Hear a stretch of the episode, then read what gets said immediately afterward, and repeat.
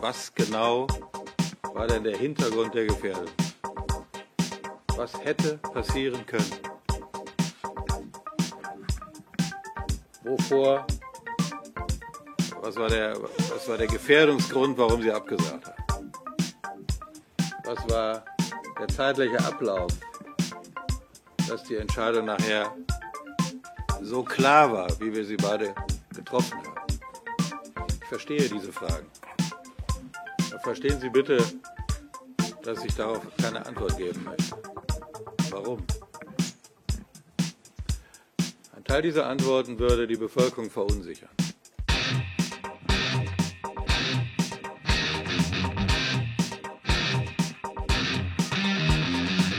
Wow, wow, wow, wow, wow.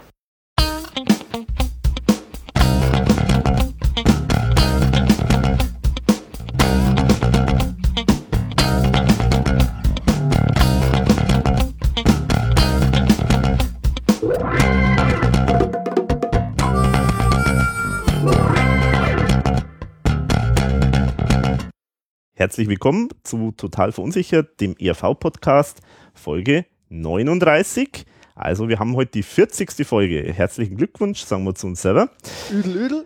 Ihr hört eine Produktion von verunsicherung.de. Schaut doch mal auf www.verunsicherung.de. Dann könnt ihr alle Informationen zu diesem Podcast nachlesen und noch viel mehr. Und im Forum, forum.verunsicherung.de könnt ihr das Ganze auch kommentieren. Es spricht für Sie Moderator Alexander Mayer aus Erding im Super Sound Studio derzeit Baustellenalarm.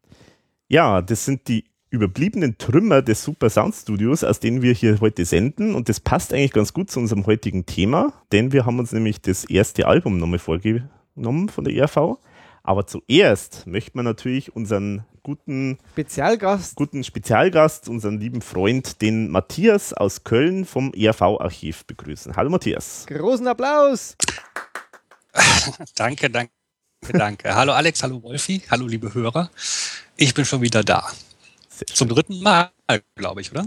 Ja, müsste das dritte Mal sein, ja? Oder zweieinhalb? ja, stimmt. Einmal bin ich ja vorher kollabiert sozusagen. er ist wieder da. Wir sind guter Dinge, dass heute klappt. Ja. Technik schaut alles gut aus. Die Leitungen nach Köln stehen.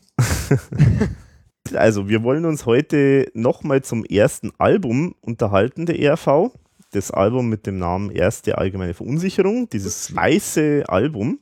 Und warum wollen wir uns das nochmal äh, zu gute Müte führen? Ja, weil es gibt einen aktuellen Anlass, denn Universal Music hat das erste Album neu aufgelegt. Das erste Mal ist es somit auf CD erschienen, äh, in Download-Portalen erhältlich, auf Spotify, Streaming-Plattformen etc. Also es hat lang gedauert, aber endlich ist es da und darüber wollen wir heute sprechen und wir wollen auch so ein paar Aspekte, die wir da in der Folge 0 noch nicht so richtig besprochen haben, wollen wir auch erwähnen, nämlich das ganze Live, die Bandgeschichte, dieses Außenrum um das Album bin ganz gespannt, weil es ist ja wirklich eigentlich schon äh, eine ziemliche Überraschung, dass das jetzt doch endlich mal geklappt hat mit, äh, mit dem ersten Album. Und es ist ebenso überraschend, dass wir tatsächlich heute die 40. Folge vom ERV-Podcast haben. Denn wer hätte das gedacht? Denn heute schließen wir sozusagen den Kreis. Wir haben angefangen mit Folge 0 mit dem ersten Album der ERV. Und heute hören wir auf? Nein. Nein, aber wir haben die 40. Folge. genau, das ist die heiße Nachricht dieses Podcasts. Die ERV hat sich getrennt, wir hören auch auf. genau. Nee, aber also ist insofern ein schöner Anschluss. Also 40 Folgen, wir beginnen sozusagen wieder am Anfang, wenn man so will. Ja, es ist auch so, uns fällt da nichts mehr ein. Deswegen ja. haben wir gesagt, welche Themen haben wir noch nicht abgegrast und haben in unsere grauen Zellen gesagt, ah, erstes Album, da fehlt noch einiges. So ist es. Aber da muss man ja auch noch mal ganz kurz äh, im Ernst sagen, so eine kleine Lobhudelei loswerden, 40 Folgen. Und was ja noch viel beeindruckender ist, äh, fünf Jahre sind das ja tatsächlich. Mhm. Ähm, und kenne das ja so von mir selbst. So, wenn man eine Idee hat, dann ist man da sehr begeistert von und setzt das ganz schnell um. Aber so lange dran zu bleiben, ich glaube, das äh, ähm, ist dann die Herausforderung. Also Alex, Hut ab. Dankeschön. Und auch an Wolfi vielen Dank, äh, weil der Wolfi ist auch der tatkräftige Unterstützer bei dem Ganzen. Ohne Wolfi würde es nicht gehen. Manchmal treiben wir uns gegenseitig. Ja, genau. Es ist tatsächlich so. Also es ist immer so, äh, einmal habe ich keine Lust und einmal hat der Wolfi keine Lust und es gleicht sich Gott sei Dank immer so aus. Also irgendwas kommt dann doch wieder zusammen. Also wenn einer zumindest Lust hat. Wie bei der IAV. Ich wollte gerade sagen, es erinnert mich an irgendjemanden. ja, und es ist ja auch, aber gut, das werden wir mal wahrscheinlich, irgendwann werden wir mal nochmal eine Folge machen, wo wir so Fangeschichten machen über, also unsere Fangeschichten sozusagen und da werden wir dann noch ein bisschen vielleicht noch mehr aus dem Nähkästchen plaudern. Ja, warum es auch manchmal vielleicht schwierig ist. bei dem einen oder anderen, wo man manchmal sagt, jetzt gibt man auf. Es hat alles keinen Sinn mehr. Ja. Wir baumeln am Holunder. Aber dann ist wieder alles Friede, Freude, IAV. Mhm. Und dann geht es alles wieder weiter, ja. Genau. Ist wie bei der IAV. Genau. Es, ist, es geht mal runter und es geht wieder rauf. wie der Handling schon so schön gesagt hat. Das erste Album, vielleicht beginnen wir mal kurz so mit äh, damit, wie wir, jetzt, wie wir drei jetzt sozusagen damit in Berührung gekommen sind zum ersten Mal. Matthias, willst, willst du äh, mal ein paar ja, Worte dazu sagen? Kann ich gerne machen. Also bei mir war das äh, so, ich habe die ERV Ende der 80er kennengelernt, da war ich so elf oder zwölf Jahre alt. Und das erste Album war immer total weit weg für mich. Also ich habe im ERV-Buch gelesen, dass es das gibt habe mir aber damals überhaupt keine Hoffnung gemacht, da jemals ranzukommen. Ähm, es gab noch kein Internet, man konnte, es gab kein eBay, kein Amazon, also man, ich hatte überhaupt keine Ahnung, wo ich das jemals herkriegen soll. Ich habe mich dann jahrelang mit einer äh, Kassettenüberspielung über Wasser gehalten, die, ich glaube, zu 80 Prozent aus Rauschen bestand. Also man hat echt nichts gehört. Ein paar Jahre später hat dann ein Fan aus Hamburg, äh, der die Platte besessen hat, äh, mir die auf CD gebrannt. Also da gab es dann schon CDs. Und irgendwann, ich weiß gar nicht mehr genau wann, habe ich die Platte auch selbst gefunden. Und für mich war das immer so, ja, ist aber ganz vielen Bands so, ne? Das Debütalbum ist so der heilige Gral. Da stand ja, glaube ich, jetzt auch im Pressetext, ne? Also das mhm. trifft bei mir auf jeden Fall auch so zu. Also ich habe da immer nachgesucht, ich war da total neugierig drauf und habe mich natürlich riesig gefreut, dass ich das dann irgendwann tatsächlich äh, ähm, gefunden habe. Also da kann ich gleich anknüpfen, weil dieser Fan aus Hamburg, das ist wohl der Carsten, sagen, genau. genau. Also liebe Grüße, falls er das hört. Habe ich erst neulich mal wieder in Hamburg getroffen beim ERV-Konzert. Genau, also da, da, da, ist bei mir auch der erste Bezug dazu eigentlich gewesen. Also gut, ich habe davon auch gewusst irgendwie, dass es dieses Album gibt, habe das aber irgendwie lange Zeit nie irgendwas davon gehört gehabt. Und dann eben über den Carsten tatsächlich da kann ich mich sogar noch ziemlich gut erinnern. Da habe ich mit ihm irgendwie gechattet und dann hat er gemeint, ja, das ist schon irgendwie sehr, also, er, also seine Meinung war jetzt irgendwie, glaube ich, nicht so begeistert, erstmal im ersten Schritt, äh, wie er es dann gehabt hat. Und äh, dann hat er gesagt, das musst du mal anhören. Da hat er mir Disco Queen geschickt. Und da muss ich sagen, irgendwie, da habe ich mir gedacht, what the fuck? Äh. Natürlich jetzt auch eine sehr spezielle Liedauswahl. Ja, ne? ja genau.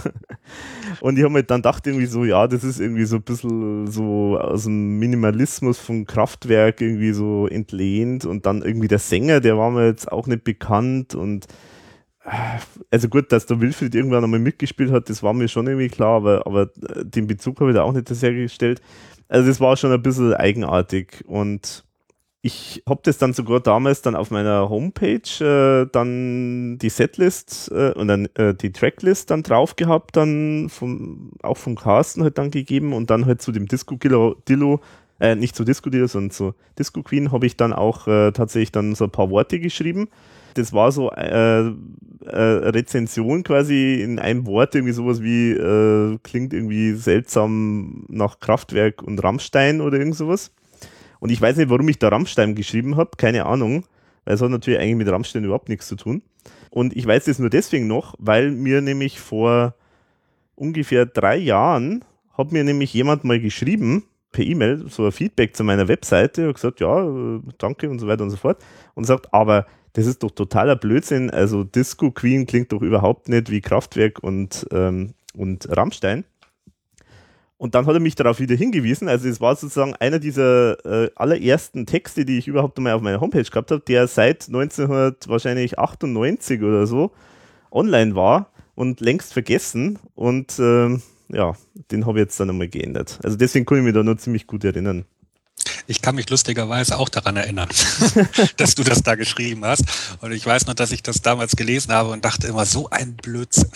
ja. ja, aber so, so ist es halt. Ähm, na gut, und dann habe ich halt tatsächlich dann auch so eine, eine Kopie bekommen und äh, habe es dann angehört und war dann aber eigentlich total begeistert davon. Also ähm, so dieses, äh, dieser Stil war eigentlich genau das, was ich eigentlich total gern mochte. Ähm, zwar jetzt überhaupt nicht ERV-Sound, aber halt so viele andere Sachen, die ich halt so höre, die waren eigentlich genauso in der Richtung. Also da war ich dann sehr, sehr begeistert davon. Also das war so mein erster Bezug zu dem Album. Ja, bei mir, ich habe es glaube ich auch schon mal in einem Podcast erwähnt, ähm, ich habe mir das IRV-Buch irgendwann erstanden, das ja dann auseinandergefallen ist. Da habe ich dann auch gesehen, es gibt da scheinbar irgendwie eine Platte, die es irgendwie aber nirgends zu kaufen gibt und habe die auch nirgends gefunden und habe dann auch, mich hat es halt interessiert und habe immer irgendwie gesagt, Mensch, ich hätte so gern diese Platte und habe mir, hab mir die Karten gelegt, also so Partiancen. äh, und, und das Ergebnis war halt, ich glaube, nach drei Mal, wo ich mir es gelegt habe, immer, ja, du wirst diese Platte irgendwann in deinem Leben bekommen. und, ähm, ja, ich habe da wirklich immer an der Platte gesucht und irgendwann gab es halt das Forum und da haben wir dann einmal äh, haben wir rumgeschrieben und dann hat mir der Werner Matula aus Wien, mhm. äh, der auch immer wieder mal aktiv ist und immer mal wieder was schreibt, mhm. den es ja immer noch in der Fanbase gibt, der hat mir dann auch dankenswerterweise die LP überspielt auf CD und habe mir auch das Cover gescannt, damit man überhaupt ein bisschen einen Bezug hat zu den Liedern, weil wenn ich ehrlich bin, hätte ich glaube ich das ohne dieses Booklet bekommen, dann hätte ich überhaupt nichts anfangen können momentan, weil in der Zeit äh, habe ich ja ERV wirklich nur gekannt für die überwiegend von den lustigen äh, Sachen, die man halt so kennt und, und da ist mir erst der später ein bisschen eingestiegen in die Welt der ERV. Und äh, aber in Kombination mit dem Booklet, und das ist, finde ich, bis heute einfach wirklich immer noch umwerfend. Ähm, mhm. Äh, ich finde es wahnsinnig toll, die Zeichnungen. Und ich würde mir ehrlich gesagt auch wünschen, dass, wenn ERV noch mehr Platte macht, dass man in dem Stil auch noch mal was sieht, weil ich finde einfach die Zeichnungen hervorragend. Ich finde dieses Detailverliebte, das man da drin sieht mhm. in, de, in dem Booklet, das finde ich einfach toll. Ja, und vielen, vielen Dank muss man jetzt schon mal sagen an, an Benny, dass man die CD, dass die jetzt quasi und auch LP ab Januar dann 2016 dass die jetzt zugänglich wird auch für alle, die wo ERV äh, vielleicht noch nicht kennen, eben diese Platte, äh, weil man die jetzt endlich erschwinglicher bekommt. Und das finde ich einfach toll. Ähm, deswegen, ja, ich fand es ein bisschen schade, dass das so untergegangen ist in meinen Augen, dieses Re-Release, weil ich finde auch, man hätte von ERV-Seiten ein bisschen mehr dazu machen können. Das ist eigentlich ein bisschen meines Erachtens im Sande verlaufen. Das ist ja nicht mehr auf der Homepage drauf von der IAV so wirklich, ja, doch, aber nicht groß ja. angekündigt. Also man hätte das einfach, das gehört für mich mehr auf die Titelseite. Da man mhm. ja weiß, dass am Thomas diese Anfangszeit besonders wichtig ist, mhm. da ist mir jetzt ehrlich gesagt wenig passiert. Finde ich schade. Ja, gut, die ERV-Homepage, die ist ja jetzt eigentlich wirklich auch äh, sehr einfach gehalten. Also da, da sind jetzt nicht mehr so große News oder so, sondern das sind halt wirklich nur die allerwichtigsten Sachen. Aber stimmt schon, das hätten wir eigentlich auch durchaus bewerben können, so auf der Startseite. Ja, das stimmt. Aber umso schöner, dass es jetzt eben gibt für alle. Und ich habe dann irgendwann auch die Platte dann erworben über Ebay. Mhm. Meine war ganz. Und äh, habe dann das Booklet noch in, in Größe genossen. Also wunderbar und äh, ja, gehört zur ERV-Diskografie und zu dieser Geschichte auf jeden Fall dazu. Vielleicht muss man noch kurz erklären, du hattest eben den Benny erwähnt, wie es dazu kam zu dem Re Release. Genau, das müssen wir jetzt mal genau Schritt für Schritt ja. mal aufdröseln. Genau, ja. Willst du, Alex? Äh, ja, mach gerne. Also Nee, mach du. ja, es gab doch, bevor okay. das losging, ähm, bevor, das mit der, bevor der Benny die Idee gehabt hat, gab es ja vom Fanclub schon mal so eine Initiative, ich glaube, das müsste schon 15 Jahre oder sowas her sein, wo man dann quasi die erste äh, LP und die, die Weihnachtssongs äh, mal kaufen konnte in so gebrannter Version. Genau, also das, äh, das war aber nicht der Fanclub, sondern das war das äh, Partner von oder? Music, genau. das Management von der ERV war das. Genau, also das müsste ungefähr Neun, irgendwie 99, 99 genau. ungefähr war das. Genau. genau, das war glaube ich die erste Möglichkeit für Fans, äh, dass man mal an die Songs überhaupt kommt, so wirklich. Oder auch an die, eben an die Leute, die wo da Interesse gehabt haben. Genau, genau. Und ja, und dann äh, ist äh, ja 2006 äh, diese Platinum Collection erschienen. Das ist also eine drei, Dreier Best-of-Album von EMI. Genau. Und zwar, das ist Interessante eben, das ist zu einer Zeit entstanden, wo die ERV schon nicht mehr bei EMI war unter Plattenvertrag, sondern bei Sony und gerade eben das große, man kann es nennen, Comeback gehabt hat mit 100 mhm. Jahre ERV. Stimmt schon. Das ja auch ein Best-of-Album ist und für dieses Best-of-Album 100 Jahre ERV hat die ERV ja aus rechtlichen Gründen die Songs nochmal komplett neu produziert war eigentlich ganz interessant, dass dann sozusagen als Gegenreaktion dann EMI die Originale sozusagen nochmal rausgebracht hat in so einer Platinum Collection. Und das Schöne war, sie haben dann da eine, ein kleines, äh, eine CD gehabt, die haben es Raritäten genannt. Und da waren zwei Songs vom ersten Album dabei, nämlich Puzzlegunkel und Disco Dillo. Genau. Und es war so ein ominöser Hinweis im Booklet drin, da stand dort, dieser Schatz bald wieder erhältlich. Hat ja nur neun Jahre gedauert.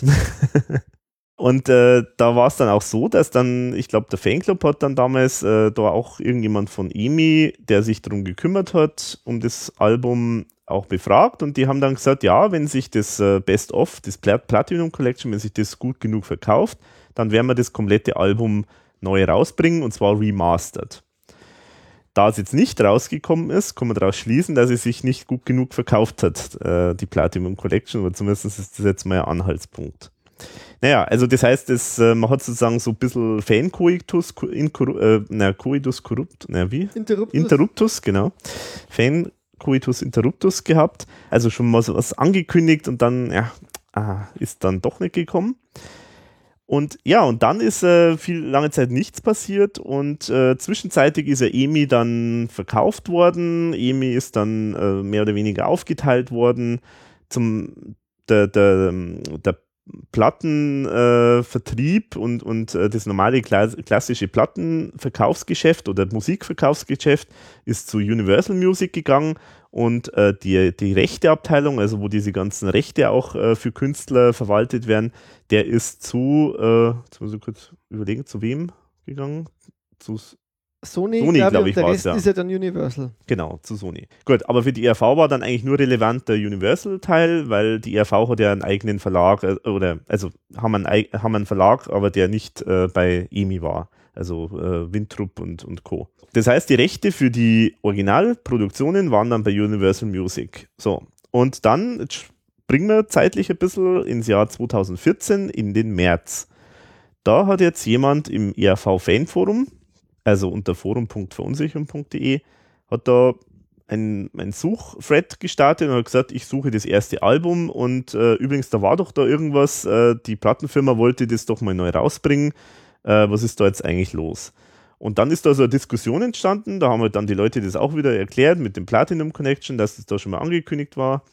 Und äh, dann ist irgendwie so die Diskussion so gewesen, dass dann irgendwie irgendwann einmal äh, der Benny, also Benny war ja auch schon mal im Podcast, dann gesagt hat, Mensch, da könnte man doch eigentlich äh, Online-Petition machen, dass Universal jetzt das Album einfach mal endlich mal rausbringt, neu. Und gesagt, getan.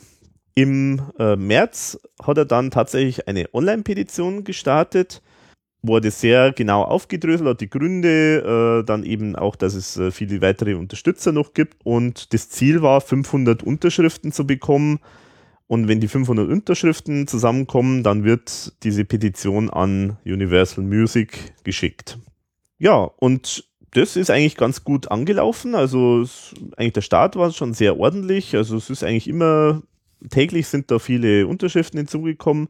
Irgendwann hat dann sogar mal die Leute von die, die Facebook-Seite erste allgemeine Verunsicherung betreut haben, die haben sogar dann auch mal darauf hingewiesen, da ist nochmal so ein deutlicher Sprung gekommen. Und man hat es dann tatsächlich dann geschafft. Also letztendlich war im April, genau, am Ende, kurz vor Ende April äh, war dann die Petition erfolgreich, also mehr als 500 Unterschriften waren erreicht. Und dann ist das Ganze seinen Gang gegangen. Der Benny hat das Ganze an die Plattenfirma Universal geschickt.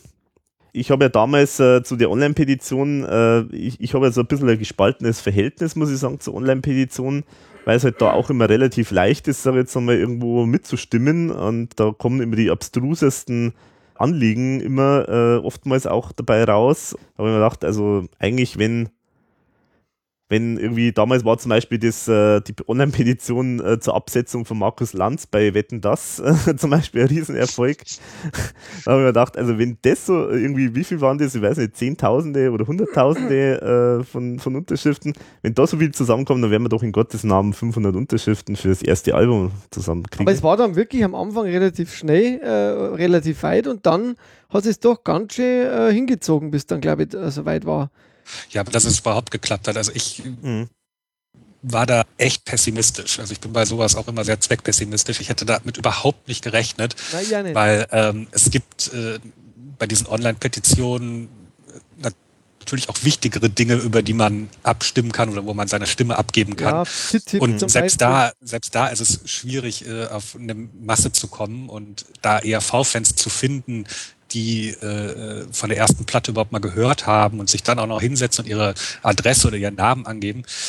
Also ich hätte gesagt so, ja, 200 vielleicht, aber mhm. dass, dass wir tatsächlich über diese 500 gekommen sind, das hat mich echt sehr, sehr überrascht. Mhm. Ja, es hat auch dann so eine Dynamik dann auch bekommen, also es hat sich dann schon ganz schön rumgesprochen auch. Stimmt, ja. Und äh, ja, das ist interessant, ja, also es hat offenbar schon einen Bedarf gegeben, weil sonst hätten die Leute dann nicht so fleißig äh, mit abgestimmt. Und ich meine, es haben ja auch Leute aus dem ERV-Umfeld, teilweise auch ehemalige ERV-Bandmitglieder, haben ja da auch mit abgestimmt. Also mhm. Wilfried hat mitgestimmt, äh, der Eik Breit, Günther Schönberger, Thomas Spitzer, weiß nicht wer noch alles, also auch aus dem weiteren ERV-Umfeld.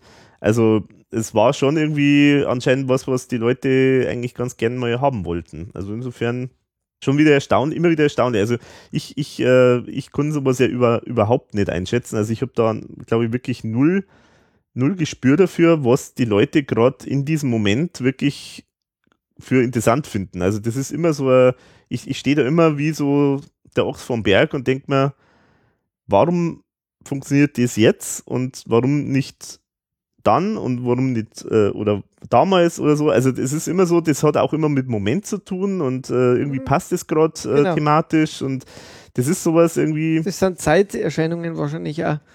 Und, ja. Äh, manchmal hat man halt genau das Glück, dass man in die Rennen trifft da irgendwo. Mhm. Ich muss natürlich auch sagen, dass äh, es für die Plattenfirma wahrscheinlich auch der richtige Moment war, selbst wenn da tausend Leute unterschrieben hätten, das heißt ja. ja noch lange nicht, dass die das Album auch kaufen, wenn sie mhm. da online ja, unterschreiben. Also die Plattenfirma muss ja schon gedacht haben, da finden sich auch ein paar, die sich das dann wirklich zulegen. Ne? Und also das lag wahrscheinlich auch daran, dass sich das Werwolf-Album ganz gut verkauft hat. Ja, glaube ähm, ja. Mhm. War halt auch Glück und Zufall mit dem Spiel.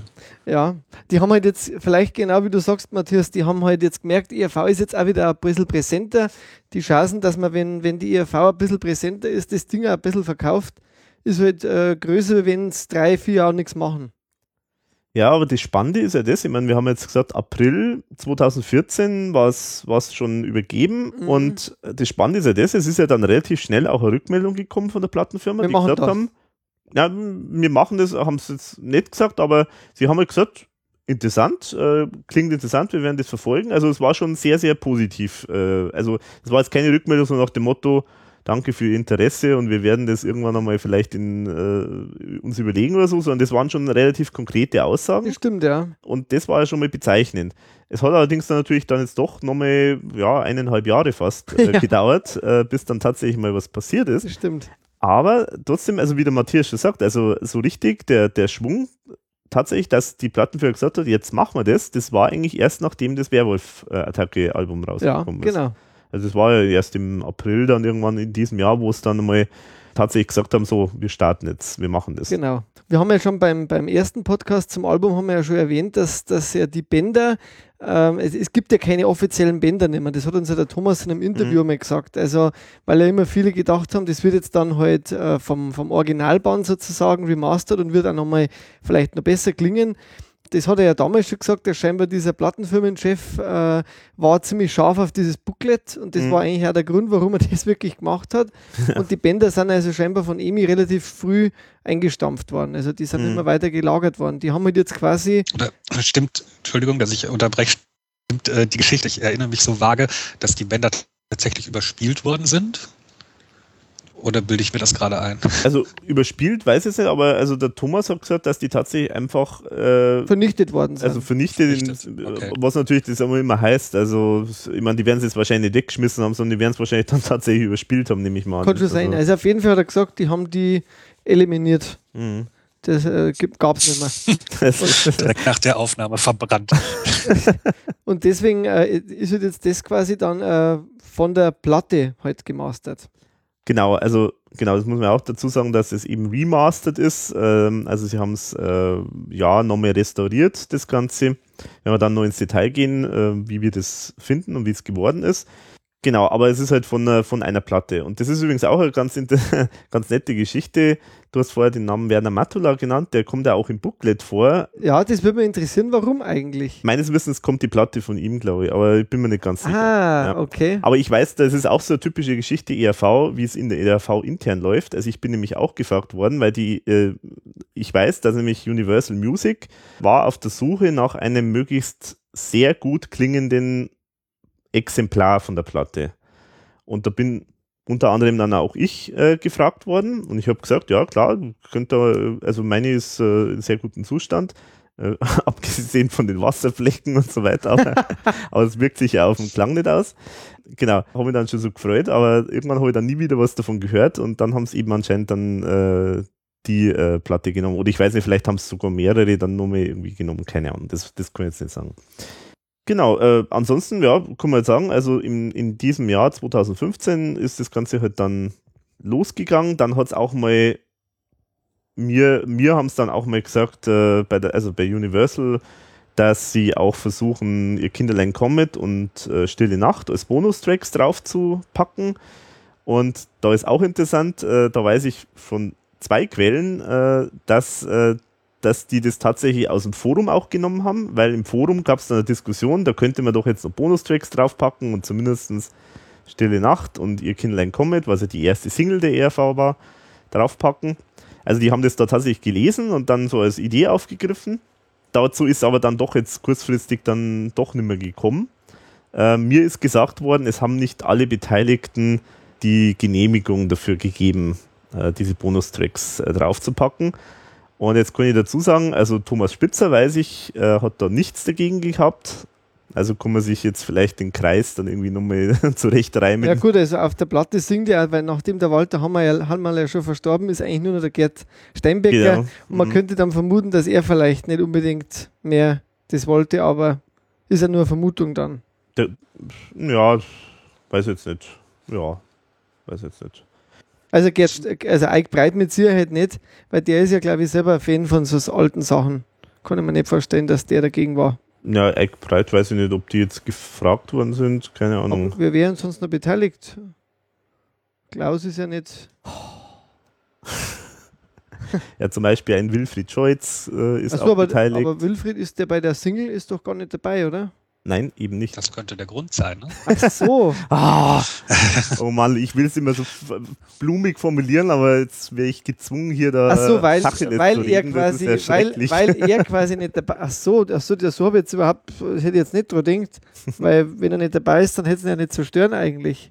Aber vielleicht halt nicht auf der Platte dann, ja. Kann ich aber auch verstehen. Also ähm, man kann natürlich sagen, das ist die erste Single und die passt zum ersten Album, aber ähm, ich finde, also wenn man die erste Single nochmal irgendwo als Bonus draufpackt, dann müsste das eigentlich auf, ein, auf eine Wiederveröffentlichung von der Café Passé äh, drauf, weil es ist nun mal ein anderer Hauptsänger. Ne? Aber bei Café äh, Passé passt es eigentlich auch nicht. Also ich finde tatsächlich eher als das erste Album. Gut, aber es ist trotzdem in der Weihnachtsshow sind ja beide Songs drin gewesen. Also ja. die Weihnachtsshow war ja eigentlich zum, zur ersten Show. Ja, stimmt auch wieder. Also es ist ja, so ein Zwischending. Ist Zwischending, ja. ja. Vielleicht gibt es es mhm. einmal als, als äh, Download oder so. Ja, wer weiß. Oder als Bonus für, für, ne, für das Weihnachtsalbum. dann ist jetzt das Ganze rausgekommen und das Schöne, also ein Knaller war natürlich auch noch, dass äh, die Plattenfirma auch gesagt hat, sie wollen es auch auf Vinyl rausbringen. Zum jetzigen Zeitpunkt ist es noch nicht äh, erschienen, das Vinyl. Am, jetzt habe ich mir leider die ja, Zahl nicht aufgeschrieben, 15.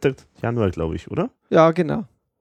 15. Januar. Gibt es da irgendeinen plausiblen Grund, warum man das nicht direkt beides veröffentlicht hat? Tja, gute Frage. Ich habe danach gefragt, aber ja, leider keine Antwort dazu bekommen. Ich weiß es nicht. Also, sagen wir so, ähm, ich habe äh, eine Vermutung, das ist natürlich nur reine Spekulation. Also, so wie die jetzt äh, das restauriert haben, glaube ich, in der Form, so wie sie es restauriert haben, kann man es einfach nicht auf eine LP packen. Das geht einfach nicht, weil da viel zu viel Dynamik drin ist. Und das ist zu laut, da springt einfach die Nadel. Das sind ganz klassische physikalische Beweggründe. Und vielleicht haben sie es dann jetzt einfach noch mehr abmischen müssen, dass es halt passend ist für, für die LP und das hat dann nicht mehr zeitlich hinbekommen. Keine Ahnung, aber das ist nur Spekulation. Ich weiß es nicht. Aber äh, hat, hat auch wahrscheinlich mit der Produktion irgendwie was zu tun. Ich meine, es ist ja doch jetzt ja, was anderes, eine LP rauszubringen als eine CD und also von der reinen, von der Produktion her ist es vielleicht was anderes. Keine Ahnung. Naja, in Österreich hat es zumindest jetzt, glaube ich, zwei oder drei Wochen geschafft, in die Charts äh, zu erscheinen, oder? Das Ganze. Genau, genau. Also es ist ja tatsächlich, das war eigentlich schon fast eine Sensation, muss man sagen. Also es ist ja eingestiegen in Österreich auf Platz 17 in die österreichischen Albumcharts. Das ist ja wirklich ein Highlight nach, nach fast 40 Jahren mit einer Platte dann einzusteigen in die Charts das erste Mal. Ja. Das glaube ich haben jetzt auch nicht viele geschafft. Mhm. Also das ist schon. Schaut, dass es in Deutschland halt nicht geklappt hat, zumindest unter die Top 100. Mhm. Aber da glaube ich war einfach wirklich die Werbung eben zu wenig. Mhm. Ja, genau. Also das heißt, über das, die LP an sich können wir eigentlich heute noch nichts sagen, aber wir wollten jetzt nicht zu lang warten und das können wir ja dann vielleicht nochmal nachtragen bei einer anderen Folge, wenn es noch was Wichtiges gibt. Aber natürlich die CD ist rausgekommen. Was ich da zum Beispiel auch super fand bei der CD, dass die äh, innen auch dieses Blau hat, wie auch das äh, Vinyl. Mhm. Quasi, da ist ja auch dieses, diese blaue Farbe drin. Also da waren der, die Liebe zum Detail bei der CD, die finde ich eigentlich schon sehr äh, gut. Also auch mit Booklet und mit allem, was halt, also dazugehört, finde ich, haben sie eigentlich alles mhm. sehr schön übernommen. Genau, also das, das finde ich ist echt ein witziger Gag, dass da dieses, wie, wie heißt das eigentlich? Ich habe ich hab schon wieder vergessen, diese Aufkleber. Ist das Label? Label. Ja, Label, Label, Label, Label gesagt, Label, genau. Genau, das Label sozusagen vom, äh, von der Platte haben es tatsächlich dann verwendet für die CD. Ähm, auch ansonsten die Farbe finde ich ja auch immer interessant mit der Farbe. Also es ist, wenn man es direkt vergleicht, ist schon ein bisschen dunkler, würde ich mal behaupten. Ähm, aber, aber, trotzdem sind sie sehr nah, glaube ich. Aber dran. sehr nah, genau. Und ein kleines Detail. Der Goofy ist ein bisschen. Äh, ja, äh, das Logo ist, äh, ist sozusagen größer.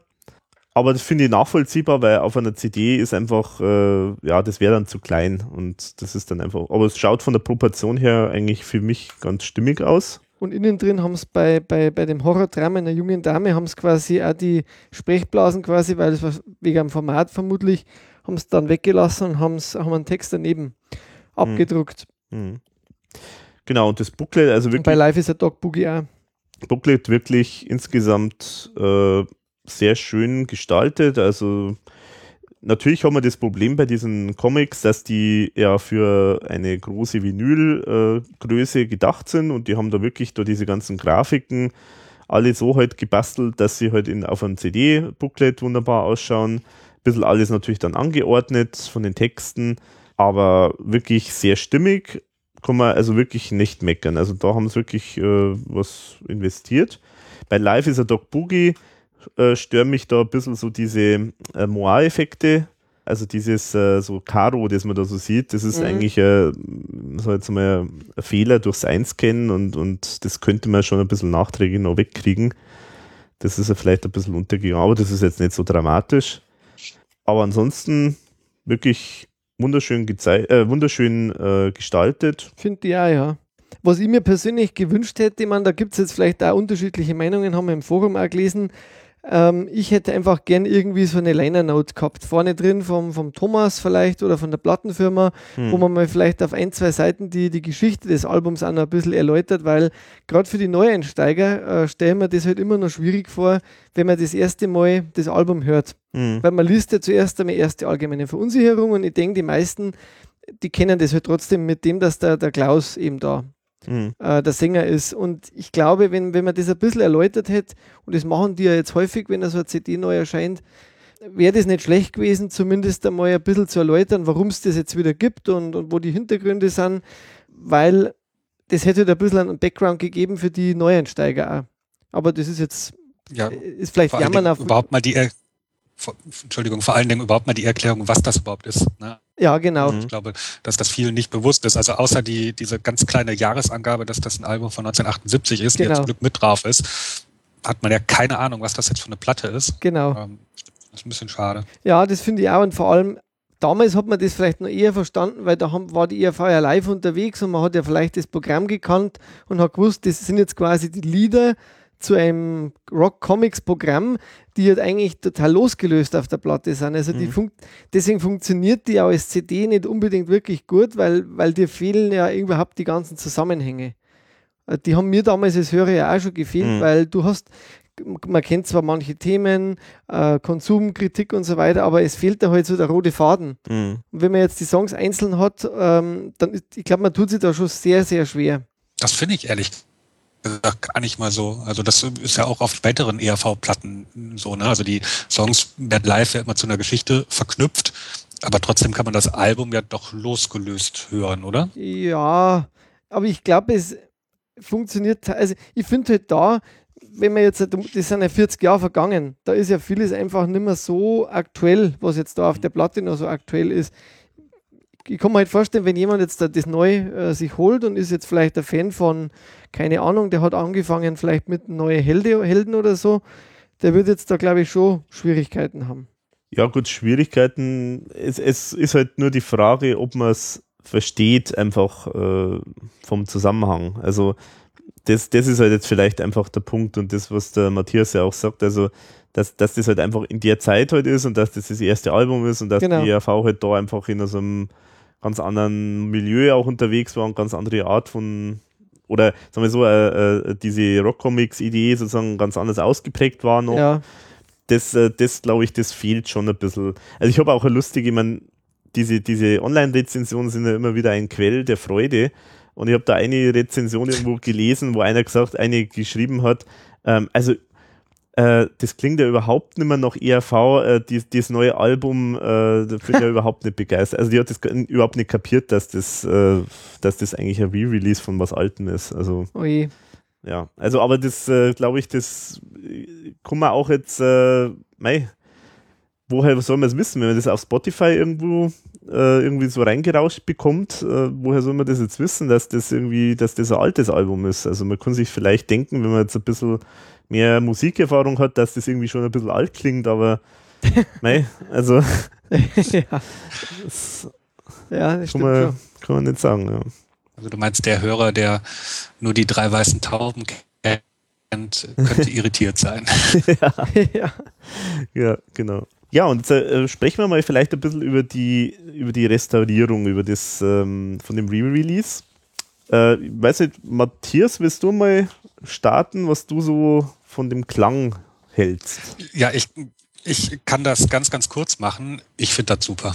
Also, es gab ja auch schon lange Diskussionen bei uns im Forum und also ich bin jetzt auch nicht so extrem audiophil. Ich habe das gehört. Ich finde das hervorragend gemacht. Ich habe halt die Platte zu Hause, die knistert halt wie jede Vinylplatte und das ist einfach ein glockenklarer Klang mir ist zum ersten Mal aufgefallen, äh, als ich das jetzt auf CD gehört habe, dass das eigentlich ein richtig super Rockalbum ist. Das war mir vorher gar nicht so bewusst.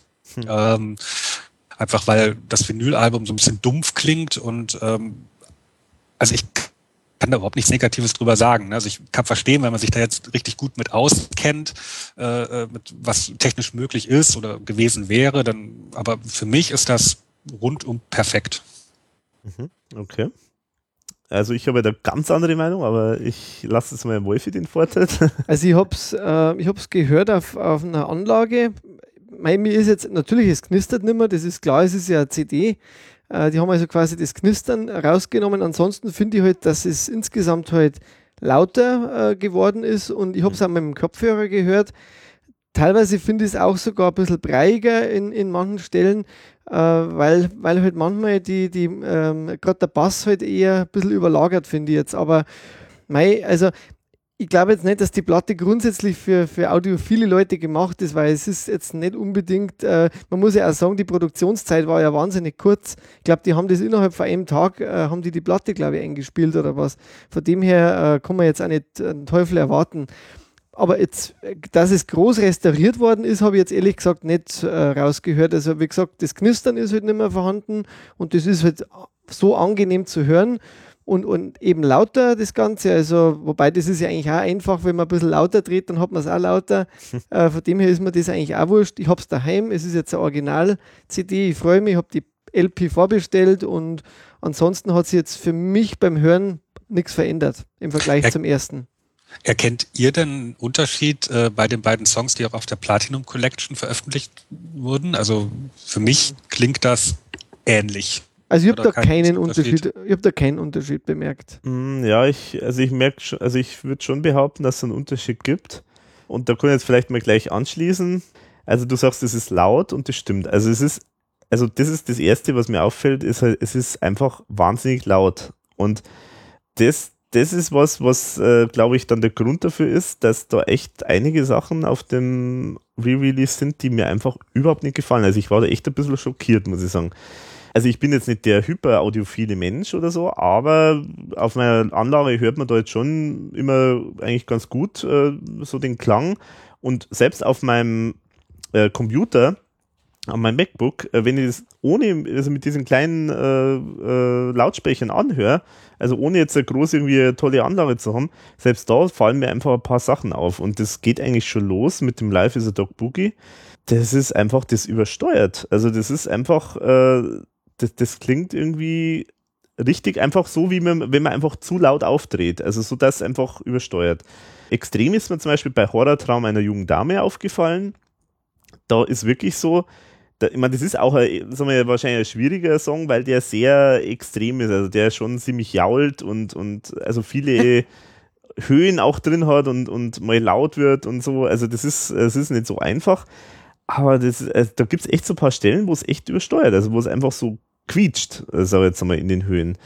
Und das, das ist mir echt negativ aufgefallen. Und also das kommt halt auf jeden Fall, also ich bin jetzt kein super Spezialist äh, für, für Audiosachen, aber ich meine, ich kenne jetzt das auch so vom Podcasten, äh, da wird ja auch ganz viel nachbearbeitet jetzt bei mir, äh, damit das auch laut wird, weil die Lautstärke ist schon wichtig, weil äh, wenn es zu leise ist und wenn man das dann daheim sozusagen lauter dreht, dann rauscht es nur, also das muss schon bei der Produktion auch dann entsprechend laut gemacht werden, das ist schon richtig.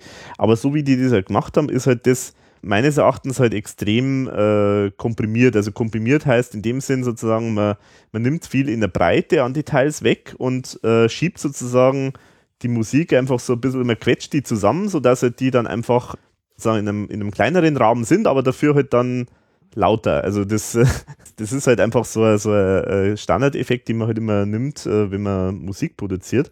Und das hat halt den Nachteil, dass da halt einfach Details äh, flöten gehen und zum anderen aber dann auch bestimmte, bestimmte Bereiche auch deutlich lauter auch werden. Unter anderem zum Beispiel Rauschen. Also das ist ja der witzige Effekt bei dem Re-Release, finde ich. Denn eigentlich will man ja da zumindest Rauschen und Knacken weghaben. Aber zum Beispiel bei Uschi, wenn man sich das anhört, da ganz am Anfang, da hört man aus meiner Sicht komplett, also wirklich ganz deutlich ein lautes Rauschen. Und das kommt einfach dadurch, dass das einfach so äh, auf so, äh, so laut äh, insgesamt halt äh, gedreht worden ist. Und das finde ich eigentlich schade. Und das hat jetzt eigentlich aus meiner Sicht nichts damit zu tun, wie teuer das ist, äh, sowas zu restaurieren oder so, sondern das hat einfach damit zu tun, wie man es restauriert. Also, wenn man, man hätte sich ja auch wahrscheinlich durchaus einfach sagen können, wir nehmen diese LP, versuchen da das Rauschen, das Knacken, Knistern, alles rauszukriegen und drehen dann noch ein bisschen so an den Höhen und Tiefen, damit das halt irgendwie ein ausgewogenes Bild ergibt und machen das Ganze dann einfach ein bisschen lauter, normalisieren das, wie es so, es immer so schön heißt. Dann wäre alles okay. Aber man hat das hier ziemlich, äh, ziemlich bearbeitet, äh, um es dann halt richtig laut zu bekommen. Und das finde ich, äh, das ist einfach, das, das ist, das wird dem, dem Originalmaterial nicht gerecht, weil das einfach das heutige Material, wenn du heutige Musik produzierst, dann wird das alles so gemacht und das wird auch ziemlich stark äh, komprimiert, weil man muss auch dazu sagen, wenn man jetzt sozusagen das Spektrum äh, von der Breite von, von dem Song, äh, von, von einem Song äh, ziemlich schmal macht, dann klingt das halt überall gut. Dann klingt das in einem kleinen Brüllwürfel genauso gut wie auf einer äh, super tollen großen Anlage. Ähm, das ist so der, der, der Radio-Mix, äh, den es auch immer so schön heißt. Also das, äh, man muss davon ausgehen, dass die Leute, wo, die das hören, haben schlechte Lautsprecher, schlechte Kopfhörer und da muss es trotzdem auch gut klingen. Und wenn man das haben will, dann muss man halt das Ganze komprimieren und, äh, und halt entsprechend halt nur bestimmte Bereiche halt sozusagen abdecken und halt richtig laut machen, dass es halt gut klingt. Und das hat man halt jetzt mit diesem Material von 1978 halt äh, gemacht. Und das finde ich, das, das ist das wahrscheinlich, was mir am meisten stört. Weil das einfach also ein Klangbild ist, das man einfach nicht kennt von dem Material von damals. Also das, vielleicht ist das das Problem. Also, wenn jetzt hier jemand zuhört, der jetzt sagt, Mensch, der Alex, der, was der für einen Blödsinn äh, redet, der hat ja null Ahnung, da kann ich sagen, er hat recht. Aber dann sage ich äh, herzlich willkommen im Podcast, da machen wir mal eine Folge drüber, äh, wenn das jemand mal erklären kann. Das wäre echt super. Aber wie gesagt, also ich bin da echt ein bisschen, bisschen traurig äh, über das, wie sie es da behandelt haben, das Album, weil es klingt nicht mehr so wie im Original, weil es einfach viel zu, viel zu laut ist. Tja. Wo, wo würdest du da die, also den, den Unterschied sehen zu den beiden äh, Songs, die auf der Platinum Collection veröffentlicht worden sind? Also die sind für mich nicht, nicht so laut. Also die sind, äh, die klingen relativ fehlerfrei. Also ich höre da jetzt kein großes Rauschen, kein Knistern und so weiter und klingen einfach wie die anderen Songs auf dem Album. Also die fügen sich da eigentlich, finde ich, sehr gut ein. Und so könnte man das vorstellen. Das ist einfach äh, behutsam restauriert und im Vergleich dazu ist halt das äh, auf diesem Re-Release jetzt, das rausgekommen ist, halt wirklich ziemlich so brüllmäßig. Also das ist halt wirklich so okay. auf die 12. Also ich finde, da hört man schon, hört man schon einen Unterschied. Ja. ja, traurige Stille hier im Podcast. Alle betroffen. Wie würdest du ähm, dann das, äh, das Re-Release von Café Passé einschätzen? Also das wirkt für mich, äh, du hast wahrscheinlich schon rausgehört, ich habe da nicht so wirklich viel Ahnung von, aber das klingt für mich vielleicht zu leise, ein bisschen langweilig, mhm. also ganz anders als auf äh, der Vinylplatte. Ja, ja definitiv, ähm, ja. Ja, das ist auf jeden Fall zu, zu schwammig klingt das irgendwie. Das ist ja leise, wie du sagst, und, und ein bisschen so, so Brei, äh, Audiobrei-mäßig. Also da ist es leider halt nicht so richtig geglückt. Ja.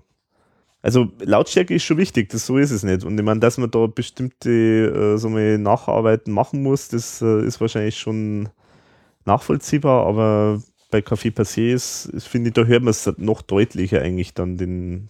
Aber da ist halt dann, sagen wir ins andere Extrem, da ist halt dann einfach äh, zu leise und äh, man hört die Details nicht so wirklich und dann haben sie auch noch zusätzlich noch ein paar äh, Anpassungen gemacht, haben dann Spuren ausgetauscht. Das kommt dann noch dazu. Ja. Ja.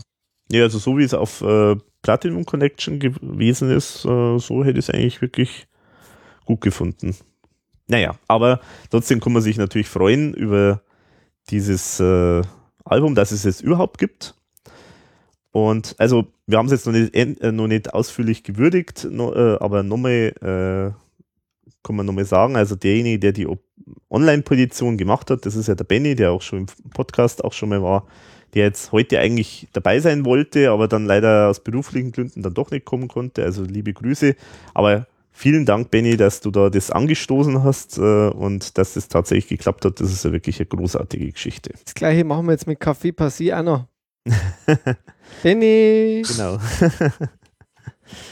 Genau. Es wird Zeit für ein gutes Remaster glaub, da, von. Da, gäbe, da gäbe es noch andere Dinge, die, äh, äh die noch wichtiger wären, nochmal veröffentlicht zu werden. Also denkt da an die ganzen äh, Maxi-Versionen, die es nur auf Vinyl gibt. Mhm. Also da hat der Benny noch viel zu tun. Oh, ja, genau. Aber jetzt fangen wir mal mit, mit, äh, fangen wir mal mit kleinen Brötchen an. genau. Aber ich denke, äh, Kaffee Passé wäre schon schön, wenn es das wirklich einmal in einer mhm. anständigen Version gäbe auf CD wieder. Und ja. vielleicht das Vinyl dann auch nochmal. Mhm. Also das finde ich ja wirklich schon großartig, muss ich sagen, von der Plattenfirma, äh, dass die so ein Album, das ja jetzt bestimmt nicht äh, hunderttausende Käufer ziehen wird, dass man das auf Vinyl presst. Und auch noch zu einem Preis, den, den der finde ich auch anständig ist. Also um die 20 Euro kriegt man das jetzt dann ja auch zu bestellen oder vorzubestellen. Das finde ich schon einigermaßen anständig. Äh, die, äh, die, CD, meinst du? Die LP. Also die LP, ja, okay. Die CD kostet ja um die ja. 15, 16 Euro oder was. Ja, gut. Ja, das passt schon, ja, genau. Weil das ist halt auch ein großer, trotzdem ein Aufwand einfach. Mhm. Bei den Songs, da haben wir ja der Alex und ich schon relativ viel äh, besprochen. Jetzt weiß ich nicht, Matthias, hättest du vielleicht den einen oder anderen Song, wo du sagst, da hättest gerne auch irgendwie, äh, würdest gerne was sagen dazu? Also mein Lieblingssong des Albums ähm, ist äh, Umberto. Den fand ich immer schon richtig klasse und ich glaube, der würde auch heute noch funktionieren, auch auf der Bühne, also mit dem mit der entsprechenden Bühnenshow. Ich finde, der ist so simpel gestrickt und man versteht ihn und es ist so eine böse, böse Parodie auf diese italienische Schnulzensänger. Mhm. Ähm, ich glaube, das wird man auch heute, fast 40 Jahre später, noch äh, verstehen. Ich glaube, ich glaube, es war sogar so, dass man mal darüber nachgedacht hat, auf der 100 Jahre ERV-Tour den Song noch mal zu spielen. Es wurde dann ja leider verworfen. Ich kann mir das aber nach wie vor sehr gut vorstellen. Also ich hoffe mal, jetzt, wo das alte Album noch mal veröffentlicht wurde, dass bei irgendeiner Tournee, die hoffentlich noch kommt, dann auch mal so der ein oder andere Song von dem Debütalbum ausgegraben wird. Und der, finde ich, der, der bietet sich an. Ich meine, der Sänger ist immer noch in der Band.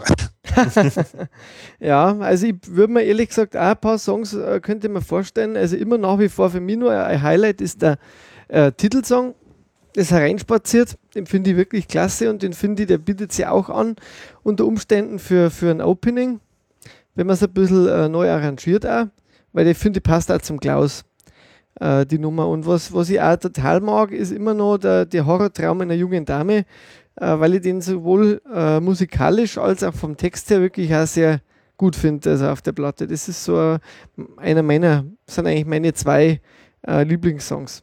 Ja, also bei mir muss ich sagen, mir ist jetzt auch nochmal aufgefallen, was mir am meisten gefällt bei diesem, Album, bei diesem Album ist dieses Musiktheaterartige, das halt auch in den Songs drin ist. Also es gibt so viele Songs, die wirklich so kleine Geschichten erzählen und, und auch musikalisch äh, die Geschichte erzählen. Also fast so ein bisschen operettenhaft äh, manchmal. Also Horrortrauma in der jungen Dame zum Beispiel ist ja auch so, dass da gibt es ja fast so verschiedene Sätze fast schon in dem einen Song sozusagen drin. Oder, oder dann Uschi sowieso. Uschi ist ja ziemlich monströs eigentlich angelegt, finde ich. Also Uschi gehört auch auf jeden Fall zu meinen Lieblingen bei dem Ganzen. Und das, ja gut, das Hereinspaziert, das äh, hat mir eigentlich immer schon sehr, sehr gut gefallen.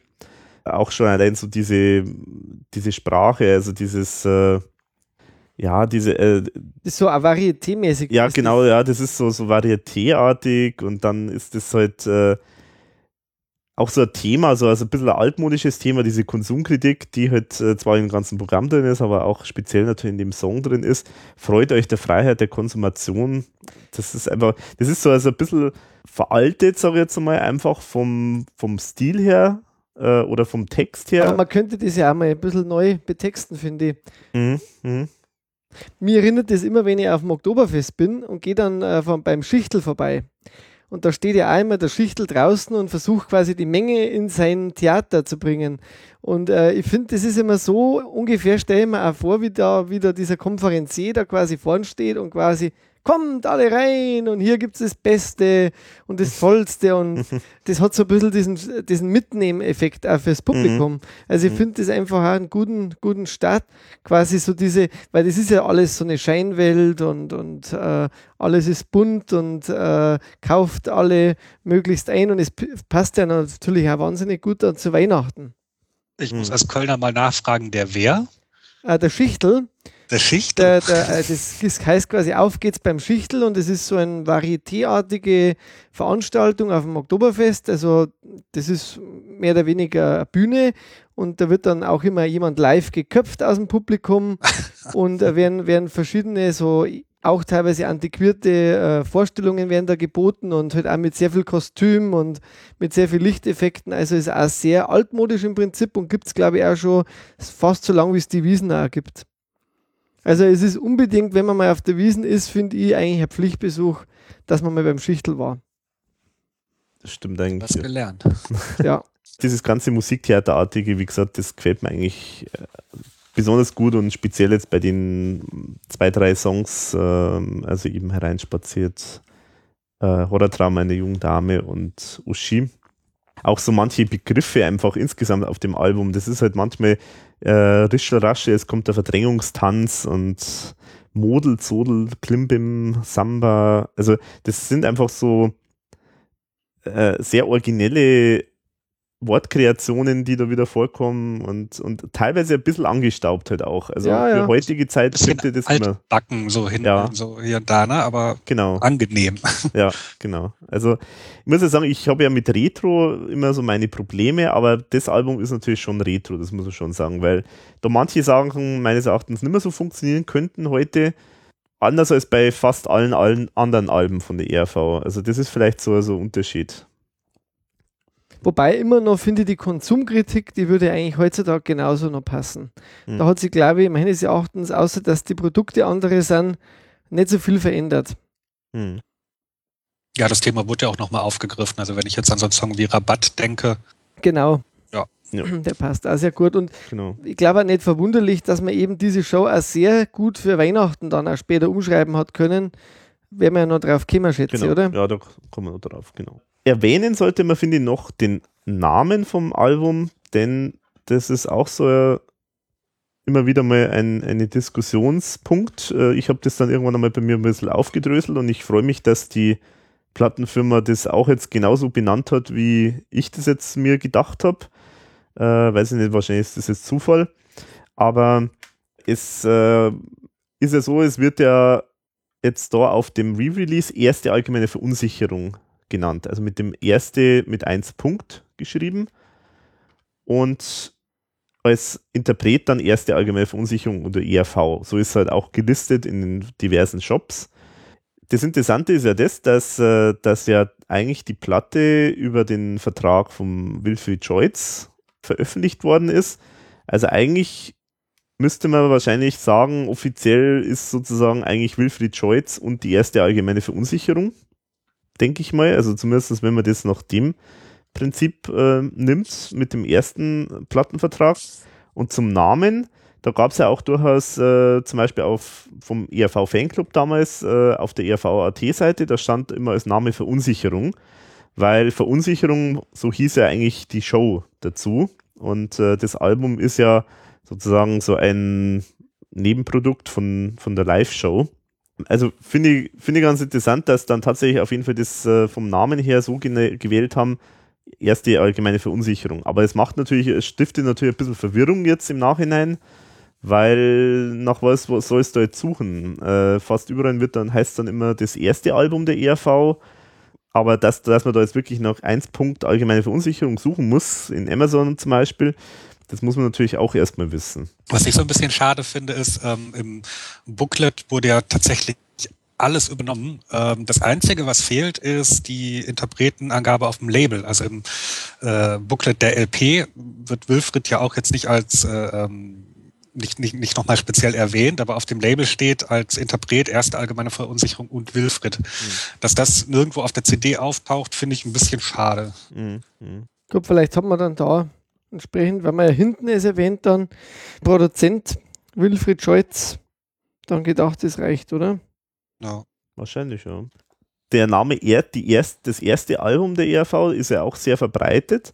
Und ich möchte nur erwähnen, das finde ich sehr witzig, äh, weil es ja da durchaus ein, äh, damals wie das äh, Re-Release vom Café Passé Album rausgekommen ist auf ja. die Idee, hat er die ERV, wohlgemerkt die ERV selber, weil das haben sie ja selber rausgebracht auf Ding Dong Records, hat die ERV selber damit beworben, die erste der ERV.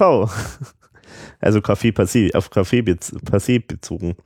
Finde ich auch irgendwie. Ja, ja, schon ein bisschen merkwürdig. Skurril irgendwie.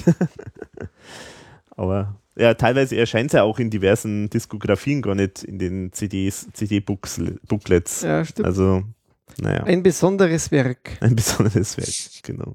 Dann sollten wir uns jetzt noch mit der Vorgeschichte vom Album unterhalten. Wie ist eigentlich jetzt, wie jetzt die RV sozusagen sich selber auf die Füße gestellt hat, wie, wie jetzt die RV sich selbst gefunden hat, äh, wie sich die Band dann auch gegründet hat. Das ist natürlich jetzt schon eine, äh, ziemlich äh, Fischen im Trüben, kann man sagen, weil es gibt zwar viele so Aussagen von vielen Beteiligten, aber so richtig so ein gesamtes, klares Bild kriegt man ja nicht unbedingt immer. Auf deiner Seite, Matthias, äh, ERV-Archiv, äh, kann man das Ganze ja auch sehr, sehr gut nachlesen und äh, somit das Prägnante, was man halt weiß, äh, komplett nachlesen. Aber es ist schon irgendwie, gerade am Anfang natürlich ein bisschen bisschen äh, äh, ein Mischmasch von vielen beteiligten Personen und da kommt der eine mal, dann der andere mal wieder und ja. dann geht er wieder und so. Also das ist ja schon, aber so ist wahrscheinlich immer in so Bands, wenn sich die ja. irgendwie finden. Stimmt. Also ich habe das mal versucht aufzudröseln ähm, und ich bin jetzt so zu dem Schluss gekommen, dass es letzten Endes so zwei Gruppen waren, die dann, die irgendwann zusammengefunden haben und daraus ist dann die äh, ERV entstanden die eine Gruppe von Leuten, das ist das, was man so als Antipasta kennt, also was das offiziell als die Vorgängerband der ERV gilt. Da waren meines Wissens schon Ike Breit, Nino Holm und später auch Anders Stenbo dabei. Mhm.